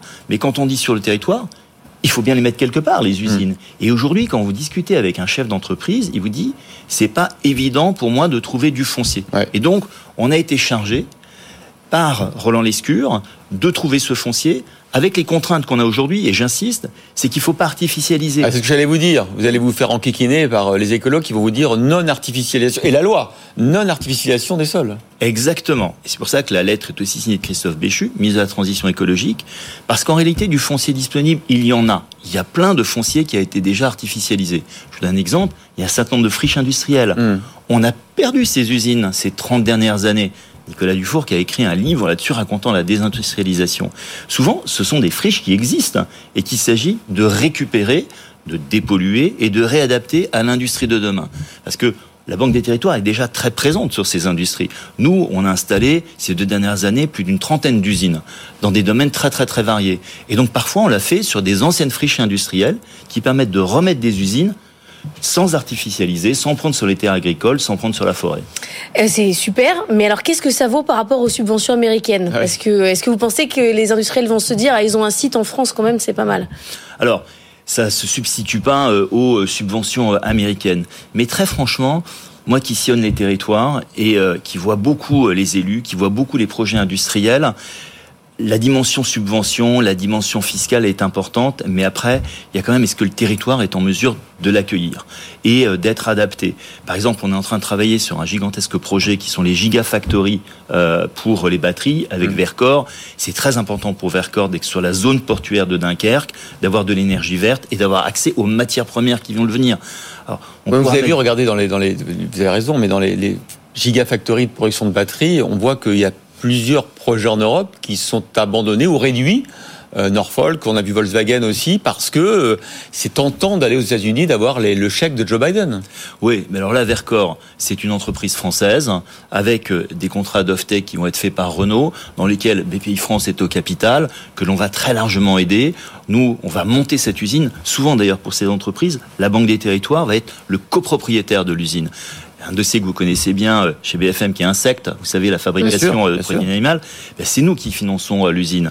Donc ça, ça fait partie aussi des éléments de souveraineté industrielle qui vont faire que on va être en contrôle un petit peu de, de, de ces usines. Et c'est, je pense, la tendance de l'histoire aujourd'hui, vu l'environnement géopolitique. Vous n'allez pas vous tromper, parce que dans l'histoire, parfois, quand l'État investit dans des technologies, il se trompe. Et après, c'est de l'argent public qui est, qui est, jeté par la fenêtre. Alors, on, nous, on n'investit pas dans les technologies. Bah, vous nous, on va investir dans les usines. des usines. Donc euh... ah, ben alors, alors, on est propriétaire de l'usine. Ça ne veut pas dire qu'on ne peut pas faire autre chose dans l'usine. Et donc, ça, c'est aussi important d'avoir des usines flexibles, de pouvoir mettre à un moment tel type d'industrie et de pouvoir le changer à, avec un autre type d'industrie. On voit à quel point c'est important aujourd'hui de travailler avec les communes, les comités de communes, les régions. Est-ce que dans votre base de données, vous allez écrire euh, commune qui euh, n'est pas d'accord pour implanter un site Amazon ou un site Center Park Parce que toutes les mmh. mairies ne sont pas très ouvertes à finalement voir des projets industriels venir. Alors justement, je pense que ce qu'a fait la Banque des Territoires, et, moi ce que j'ai pu construire durant ces cinq ans à la tête de la Banque des Territoires, c'est vraiment une relation de confiance avec les élus.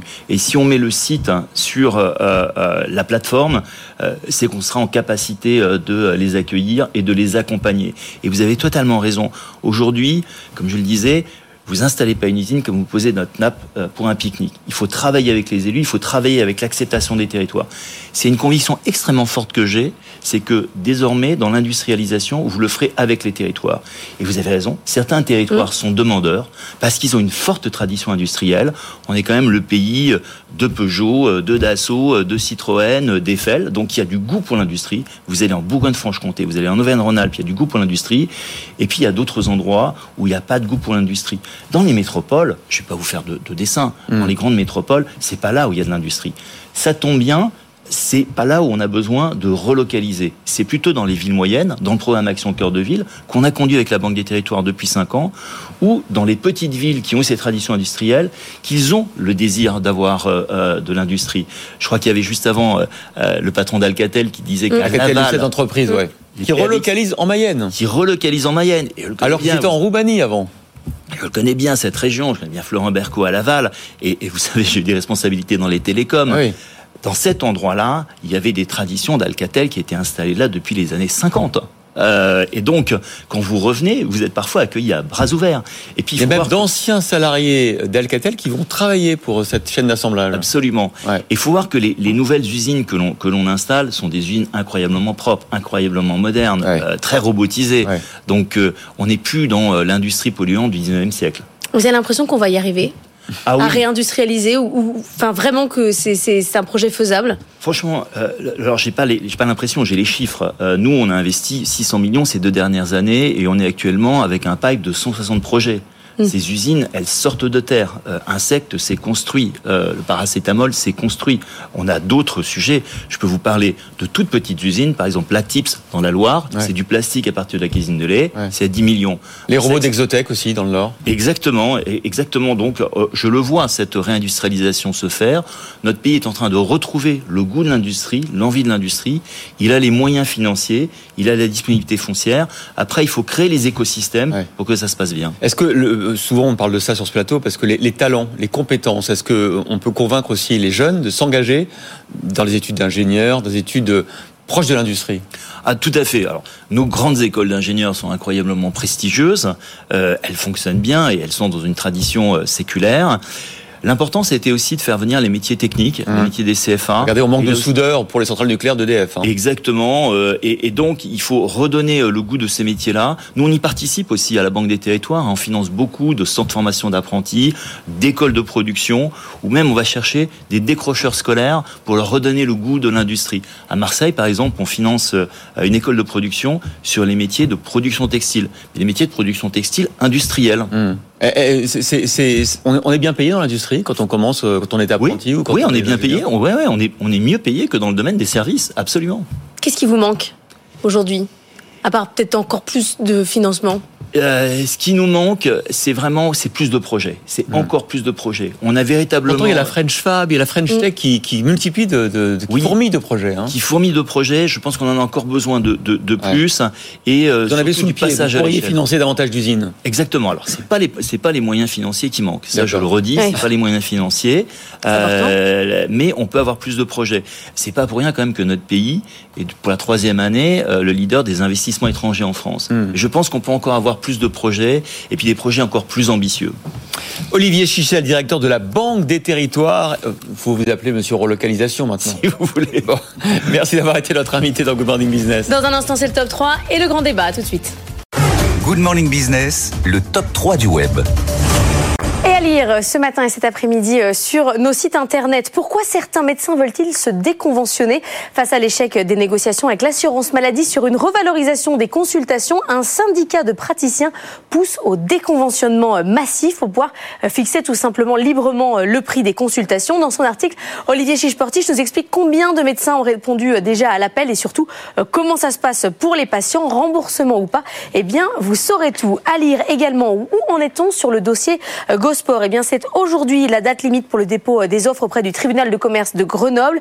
Gosport est placé en redressement judiciaire depuis euh, le mois de février. Il y a des propositions de reprise. Eh bien, lesquelles et sous, quelles conditions C'est à dire sur bfmbusiness.com. Et puis, euh, coach bien-être, 80% d'anomalies relevées chez les professionnels euh, contrôlés. La répression des fraudes est allée voir pendant deux ans 165 professionnels de coaching euh, bien-être. Eh bien, une majorité d'entre eux euh, présentent une anomalie. Alors, par exemple, c'est un faux diplôme, confusion euh, entretenue euh, avec des spécialités médicales, opacité des prix. Tous les détails, c'est sur bfmbusiness.com. Dans un instant, nos invités et notre débat, Christophe. Bah, le grand débat avec un premier sujet euh, bah, d'inquiétude sur les marchés financiers. On va sans doute ouvrir en nette baisse aujourd'hui à la Bourse de Paris et sur le CAC 40. Pourquoi? Parce qu'il y a quand même des alertes hein, sur le secteur bancaire un peu partout dans le monde. Crédit Suisse euh, qui reporte la publication de, ses résultats. Une banque spécialisée dans les cryptos qui fait faillite. Une autre banque américaine, principal financeur des startups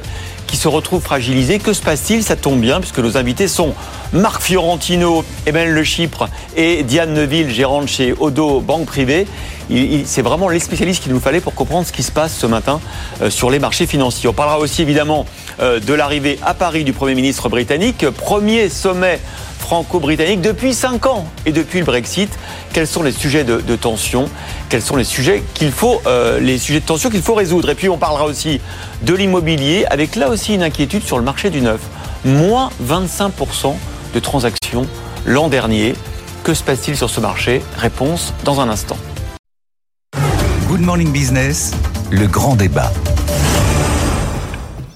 Le grand débat ce matin avec nos invités Emmanuel Le Chypre, Marc Fiorentino, Marie Cœur de Roy et Diane Neuville, gérante chez Odo BHF Banque Privée. On va commencer avec ce secteur bancaire qui est en zone de turbulence. Avant d'entendre nos experts, il faut qu'Antoine Léregudry nous explique ce qu'il se passe aux États-Unis, Antoine.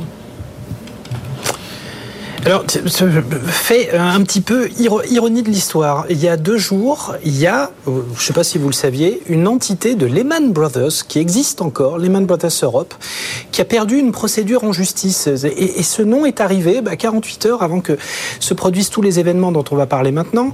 Alors, euh, Silvergate, hein, la banque spécialisée crypto, euh, qui a décidé de mettre fin à ses activités, de liquider ses actifs pour rembourser euh, ses clients, totalement rincé par la crise des cryptos. Euh, gros signaux de fragilité. Alors pour Silicon Valley Bank, c'est le principal financeur de l'économie start-up californienne qui a dû procéder à des ventes d'urgence hier pour tenter de rétablir une situation financière? Alors vraiment très compliquée. Le titre a perdu 21% hier. Il perd plus de 60% en 5 jours. On a euh, le Crédit Suisse en plus en ce moment qui est sur ses plus bas historiques, qui n'arrive pas à sortir lui non plus d'une situation très compliquée. Alors dans un tout autre genre, euh, il y a des départs dans le haut management en plus qui sont annoncés. Bref, euh, en plus de la situation très actuelle d'un point de vue politique, monétaire, etc., on a un secteur bancaire qui marque des signes de fragilité. Alors encore une fois, ce sont des, euh, des secteurs d'activité très disparates, mais ça s'accumule et ça commence à vraiment provoquer un petit peu de volatilité et de stress sur les marchés. Tout ça. ce qui explique d'ailleurs que la séance va sans doute être euh, carrément dans le rouge ce matin. Euh, Marc Fiorentino, ça vous inquiète aussi ce qui se passe sur le système bancaire mondial? Non, je ne pense pas qu'il y ait de risque systémique si c'est une question. Je ne pense pas qu'on soit dans un Lehman ou un Bear Ou quoi que ce soit. Je pense par contre qu'on est dans une période où il y a deux éléments qu'il faut distinguer. Hein. Il y a d'abord une problématique une problématique sectorielle, c'est-à-dire que la tech est en crise, donc les banques qui financent la tech sont en crise, les bitcoins et les cryptos sont en crise, donc les banques qui financent ce secteur sont en crise. Ça, c'est l'aspect purement euh, opérationnel. Et puis, il y a un aspect euh, courbe des taux. C'est-à-dire ce qui s'est passé, j'explique en, en deux secondes, mais vraiment très rapidement. Ce qui s'est passé, c'est qu'il y a eu beaucoup de dépôts. Les dépôts à l'époque où les taux étaient négatifs, les banques, au lieu de replacer leur argent à court terme pour euh, l'argent qu'elles avaient en dépôt, hmm. elles l'ont placé à, à 3 euh, ans, 5 ans, 10 ans, à 1%, 1% et demi, 2%, en se disant c'est toujours mieux que zéro. Sauf que le problème qu'il y a eu, c'est que les taux ont monté, et donc ce stock, ce stock qui vient en face des dépôts, a perdu de la valeur. Ah et donc, quand les dépôts se retirent, c'est-à-dire si vous, vous allez retirer votre argent, bah, ils sont obligés, c'est ce qui s'est passé avec la Silicon Valley Bank, d'aller céder leur stock qui est en face de vos dépôts, et ils le font à perte. Est-ce que vous partagez, Diane Neuville, euh, l'idée de marquer quand même que c'est pas systémique et que c'est presque normal, attendu finalement? Normal, non, c'est embêtant, mais c'est pas, c'est pas une crise. Diane Neville euh, Oui, je suis assez d'accord parce que c'est quelque chose quand même qui était assez attendu dans le sens où là, on parle vraiment d'un risque de crédit puisque c'était une banque qui prêtait, c'est pas une banque de dépôt.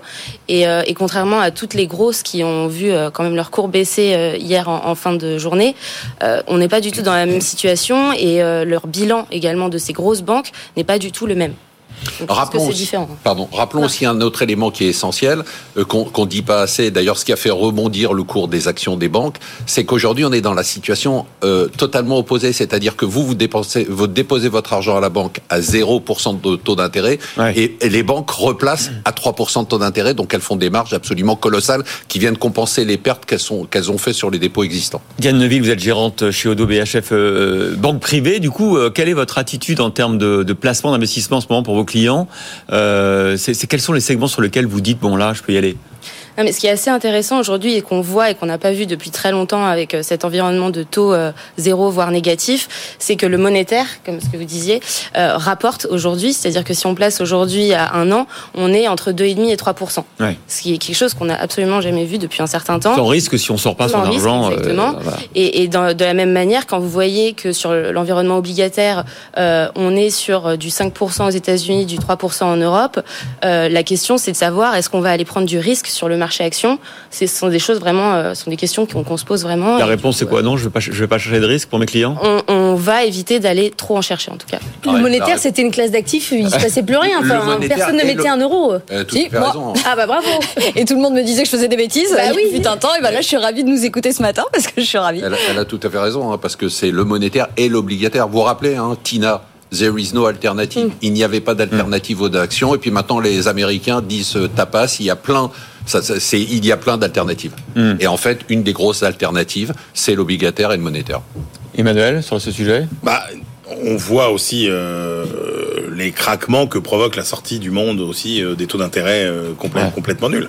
Hein, on, a, on, a, on a eu quelques signes en Europe, on a la compagnie euh, d'assurance vie italienne euh, déjà qui a eu des difficultés. Quand vous rentrez dans un monde où à nouveau le coût et le risque euh, finalement euh, bah, valent quelque chose, bah, ça a un impact et on retrouve un peu les lois de la gravité financière. Et puis vous retrouvez aussi le même phénomène que dans tous les autres secteurs, c'est-à-dire que ces entreprises, euh, vous aviez des, on parle beaucoup des entreprises zombies, mais ça existe aussi dans le secteur euh, financier, et que quand on retrouve les, le fonctionnement normal de l'économie, eh bien il y a des, euh, il y a des euh, entreprises qui euh, effectivement euh, bah, auraient dû disparaître peut-être un peu plus tôt et qui euh, n'ont pas disparu. C'est, c'est pas malsain pour pour un retour pour à la marché. normale. Ouais, ouais. Mais on est sûr que ça, c'est le fonctionnement normal de l'économie. Qu'est-ce qu'on met derrière ce mot normal? C'est un retour à la normale, c'est-à-dire qu'on a eu hein, une situation, et on va le voir dans l'immobilier, on a eu une situation qui a été totalement aberrante pendant 10 ans, à laquelle on s'est habitué en se disant ça y est, c'est fini, et puis on revient à des courbes des taux qui sont des courbes des taux normales, une prime de risque, enfin une situation qui a été décrite tout à l'heure. Ce qui, ce qui est, ce qui est, ce qu'il faut bien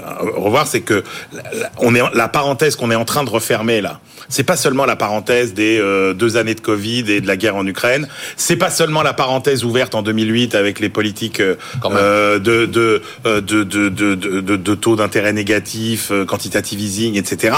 C'est aussi, c'est tout ça. Mais c'est aussi la, la parenthèse des 40 ans de euh, ce qu'on a appelé le libéralisme financier, qui a commencé au début des années 80 avec euh, euh, le décloisonnement des marchés, euh, la révolution euh, technologique, euh, la mondialisation, la chute du mur de Berlin, etc. Et là, on revoit que on rentre dans un monde à nouveau plus cloisonné, euh, ou avec un capitalisme peut-être plus court terme, plus, plus- moins court-termiste, etc. Et, et ça- et- et un monde financier qui va qui va aussi fonctionner sans doute avec des règles du jeu un peu un peu différentes. Mais Diane Neuville, ça veut dire que tout ce qu'on savait avant, on met tout de côté. Et on- en tant que gérant, il faut s'appuyer sur euh, absolument pas l'histoire des marchés financiers. Je pense que ouais, effectivement, c'est- enfin c'est un environnement assez inhabituel et on le voit d'ailleurs avec toutes les décisions qui sont prises au fur et à mesure par les différentes institutions. euh, je pense à la Fed, à la Banque centrale européenne, etc. C'est, c'est, on vit dans un environnement qui évolue très rapidement. Euh, on est très dépendant des données et euh, bon, on avance à tâtons. Non, mais l'inquiétude, l'inquiétude, c'est quand même que euh, à tous les postes de responsabilité aujourd'hui, Hmm. que, vous, que vous soyez dans les gouvernements, dans les autorités de régulation, sur les marchés financiers, euh, chez les économistes, etc., vous rentrez dans un monde que les moins de 45 ans ne peuvent pas connaître. Donc euh, sur les marchés, dès qu'ils voient une remontée des taux, ah, qu'est-ce qu'on fait, etc. Vous faites ça Non mais vous faites pas ça, non, vous mais elle est tellement calme. jeune que euh, tu vois, c'est les hausses de taux, le monde de l'inflation, ça c'est un monde qui est Et moi, je suis pas tout à fait d'accord. C'est pas un nouveau monde, c'est un monde qu'on a déjà connu et qu'on redécouvre. Pour la, pour la génération. Le retour de Ah, l'ancien mais- monde. Pour la Non, non, mais génération qui est aux manettes aujourd'hui, il faut, il faut tout c'est mettre un nouveau de monde. côté. Il faut tout mettre de côté. Non, il faut ressortir les vieux manuels. Il faut ressortir les vieux dossiers papier. Alors, conséquences, conséquences Avec une importantes. volatilité quand même qui est très très forte et qui, qui dépend de Ah la bah, justement. Voilà, justement. Conséquence importante de, de la hausse des taux, c'est évidemment sur le marché de l'immobilier. On a eu les chiffres là, hein, des promoteurs. Moins 25% de ventes l'an dernier. Marie Cœur de Roi, qu'est-ce qui se passe sur ce marché C'est de sa faute. Eh ben, c'est alors c'est de ma faute, dira Marc, mais en réalité, effectivement, c'est le fait de ce retour à la normale, notamment. Mais il y a plein d'autres choses hein, pour l'immobilier neuf. Mais effectivement, on a euh, une double crise, et c'est ce que je répète depuis un petit bout de temps maintenant. C'est-à-dire qu'on avait déjà une crise de l'offre. J'ai envie de dire que ça, c'est presque structurel pour le marché euh, de l'immobilier neuf, les problématiques de délivrance de permis de construire, les normes qui s'empilent, etc., etc. Les coûts. Les coûts, les coûts, les coûts globaux, et puis les coûts. Alors là, pour le coup conjoncturel, Mm. euh, lié à la guerre en Ukraine avec la hausse, l'inflation des coûts de construction. Mais là, on a une crise de la demande qui s'est ajoutée. Et pourquoi? Bah, Hausse des taux d'intérêt, évidemment, problématique du taux d'usure, euh, problématique de pouvoir d'achat. En fait, le problème de l'immobilier neuf, c'est que ça fonctionne pas comme l'ancien, en fait. C'est que vous n'avez pas, oh bah il y a plus de demande, bah les prix baissent, et bah ça y est, la demande repart. Ce n'est pas possible. Pourquoi? Parce que les promoteurs immobiliers, pour financer leur programme immobilier, Mm.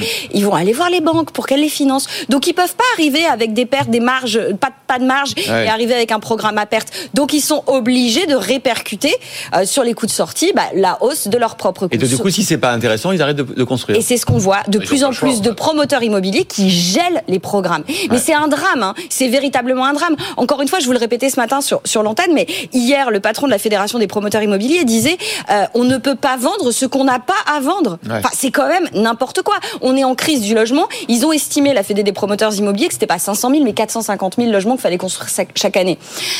Bon, voilà, on est à 300 et des pépettes. Euh, on voit bien la crise du logement. Le problème et la problématique, c'est que ça touche tout le monde. Les primo-accédants, les accédants tout court, les investisseurs. On a moins d'offres à la location. Du coup, du coup, la bonne nouvelle, pardon, c'est que, enfin, pour, les, propriétaires, c'est que ça va ralentir un peu la baisse des prix de l'immobilier. c'est- oui, c'est une histoire de La hausse. communicant. C'est tout à fait. Non, non, c'est tout à fait juste. C'est-à-dire qu'il y a une, un- une histoire de vase communicant entre le neuf et l'ancien. C'est-à-dire Ouais. ceux qui peuvent pas acheter dans le neuf Bah vont se reporter sur l'ancien. Bah oui. Ce qui fait que on va avoir et on commence déjà à voir la baisse des prix dans l'ancien. Mais cette baisse des prix, elle sera un peu biaisée par ça, parce qu'on aura une baisse sans doute moins forte et moins rapide, hein, on l'a vu, euh, des prix de l'immobilier ancien, parce qu'on a un report de cette population qui cherche quand même à acheter et à se loger. Quand même. Emmanuel.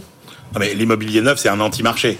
C'est-à-dire que dès l'instant, enfin, si c'était un marché, le prix de l'immobilier, de- le prix du bien dépendrait de l'offre et de la demande. Or, c'est là où ça, où ça coince. C'est qu'en fait, euh, le prix de l'offre, il est déterminé. C'est les coûts. C'est un prix de coût.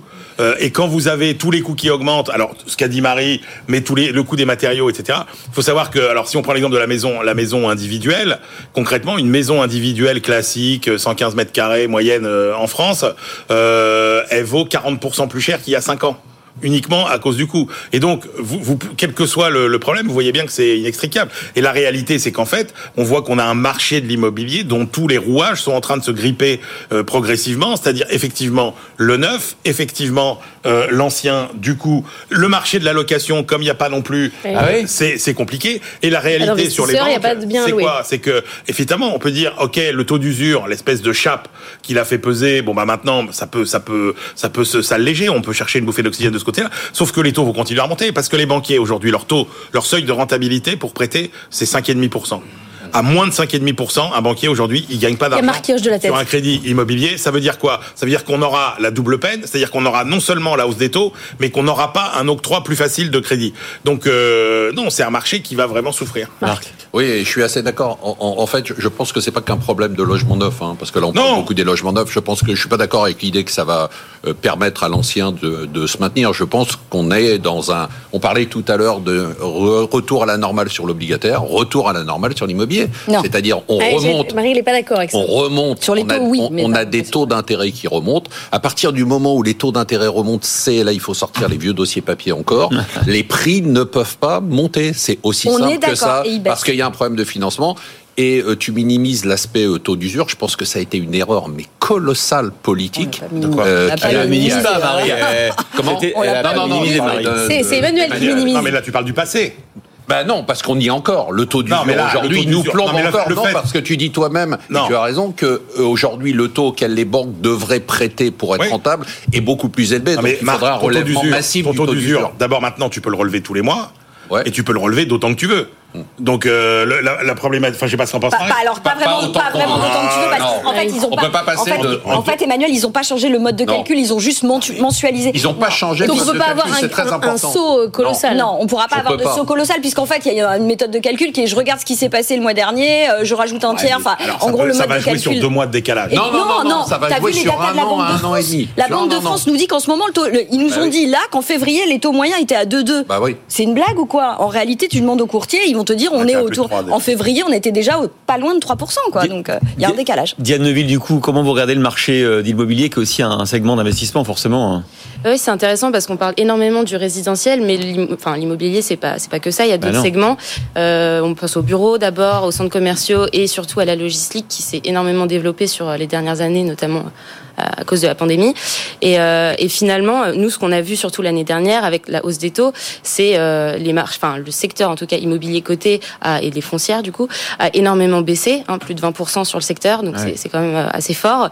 Et aujourd'hui, il y a une forte décote. Et pour nous, quand on voit que l'environnement de taux commence malgré tout à se stabiliser, ça peut être aussi un moyen de re-rentrer dans le marché parce que il a énormément baissé justement. Bon, pour on va. Le problème, c'est qu'on voit pas trop qui est gagnant. D'habitude, en fonction des évolutions du marché. Vous avez un gagnant, Diane bah, Plutôt la logistique, du coup, ah oui. essentiellement. Oui, oui, sur, les, sur les commerces. Quoi. Sur les là, on se dit finalement, d'habitude, quand les taux baissent, on se dit bon, bah primo accédant, t'es plutôt gagnant. Là, on se dit, mais finalement, bon, le primo accédant, on voit qu'il est clairement perdant. Bah, là, il rentre pas dans le marché. Mais après, après oui, mais même euh, le, secondo accédant, euh, qu'est-ce qu'il fait aujourd'hui? Alors, celui qui est gagnant, aussi, il y a une réponse, c'est celui qui a un crédit ah oui, ah, oui. ah bah oui. Ah bah oui. Qui a emprunté à moins de 1%. Ouais, alors on rappelle. mais du coup, on, rappelle, ils vont pas renégocier.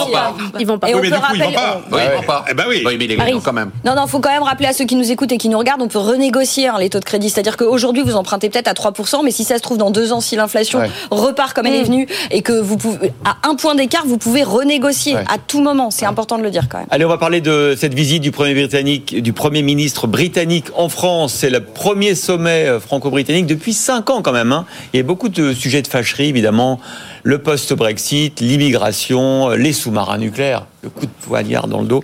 Euh, bon, bref, les Britanniques, euh, euh, quelques années après le Brexit, comment s'en sortent-ils, Thomas Schnell? Eh bien, pas très très bien. Les performances sont vraiment détériorées par le, Brexit, avec la crise de l'épidémie de Covid et puis la crise énergétique. C'est le seul pays développé qui n'a pas encore retrouvé son niveau de PIB d'avant pandémie. La croissance était négative, moins 0,3% au troisième trimestre 2022.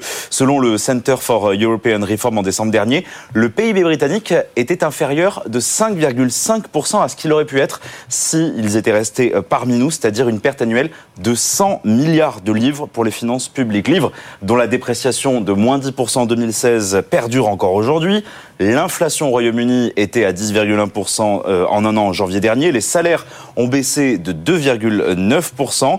Le Brexit a réduit le commerce extérieur britannique de 10 à 15%, explique un économiste au King's College de Londres. En revanche, la City, elle, a bien digéré le Brexit par exemple, JP Morgan a renforcé ses effectifs, certes, sur le continent européen. La banque américaine rassemble toujours 10 000 employés dans son immense tour à Canary Wharf, donc au centre de Londres, trois fois plus qu'en Europe. Un signe que le choc du Brexit a été bien réel, mais qu'il est loin de menacer la domination de Londres sur la finance européenne. Au total, 7 000 emplois ont quitté le Royaume-Uni pour s'installer entre Paris, Francfort et Dublin, mais le Royaume-Uni compte toujours plus d'un million d'employés dans la finance, dont 400 000 à Londres. Marc Fiorentino, euh, est-ce que on voit hein, l'impact du Brexit, mais ça aurait pu être pire. Finalement, l'économie britannique a résisté. C'est-à-dire, ce qu'il faut se dire, c'est que j'ai pas d'avis sur la, la, décision politique évidemment, mais euh, en fait, c'était pas du tout préparé. En fait, ce qu'il faut dire, c'est qu'on est en train de vivre les conséquences d'un élément majeur qui n'a pas été préparé, et donc ça demande du temps. Et donc, en plus, ils se sont tapés la crise du Covid, puis la guerre en Ukraine. Rappelons quand même qu'en matière d'énergie, euh, la Grande-Bretagne est un peu mieux placée que la France, puisqu'elle est producteur d'énergie, notamment éolien, et notamment renouvelable, et, de hein. pétrole. Euh, donc, euh, on est dans une situation qui est un tout petit peu et de gaz qui est un tout petit peu différente.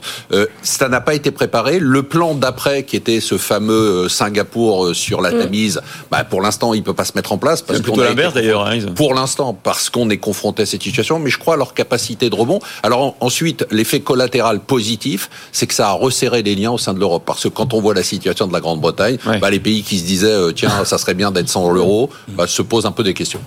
Non, ce qui est incroyable, c'est que tout ce qu'on avait prédit euh, c'est passé. C'est-à-dire que c'est fascinant de voir que tout ce qu'on avait dit aux Britanniques euh, avant qu'ils votent, euh, et plus on leur annonçait que ça allait être une catastrophe et, une erreur magistrale, plus finalement ils ont voté pour le pour le Brexit pour des raisons quasi psychanalytiques, euh, presque. Hein, quand vous voyez que la ville euh, qui par exemple abritait les grands les plus grandes usines Nissan euh, quasiment d'Europe et qui donc a, a, voté pour le pour le Brexit. Donc les employés de Nissan ont voté pour le Brexit.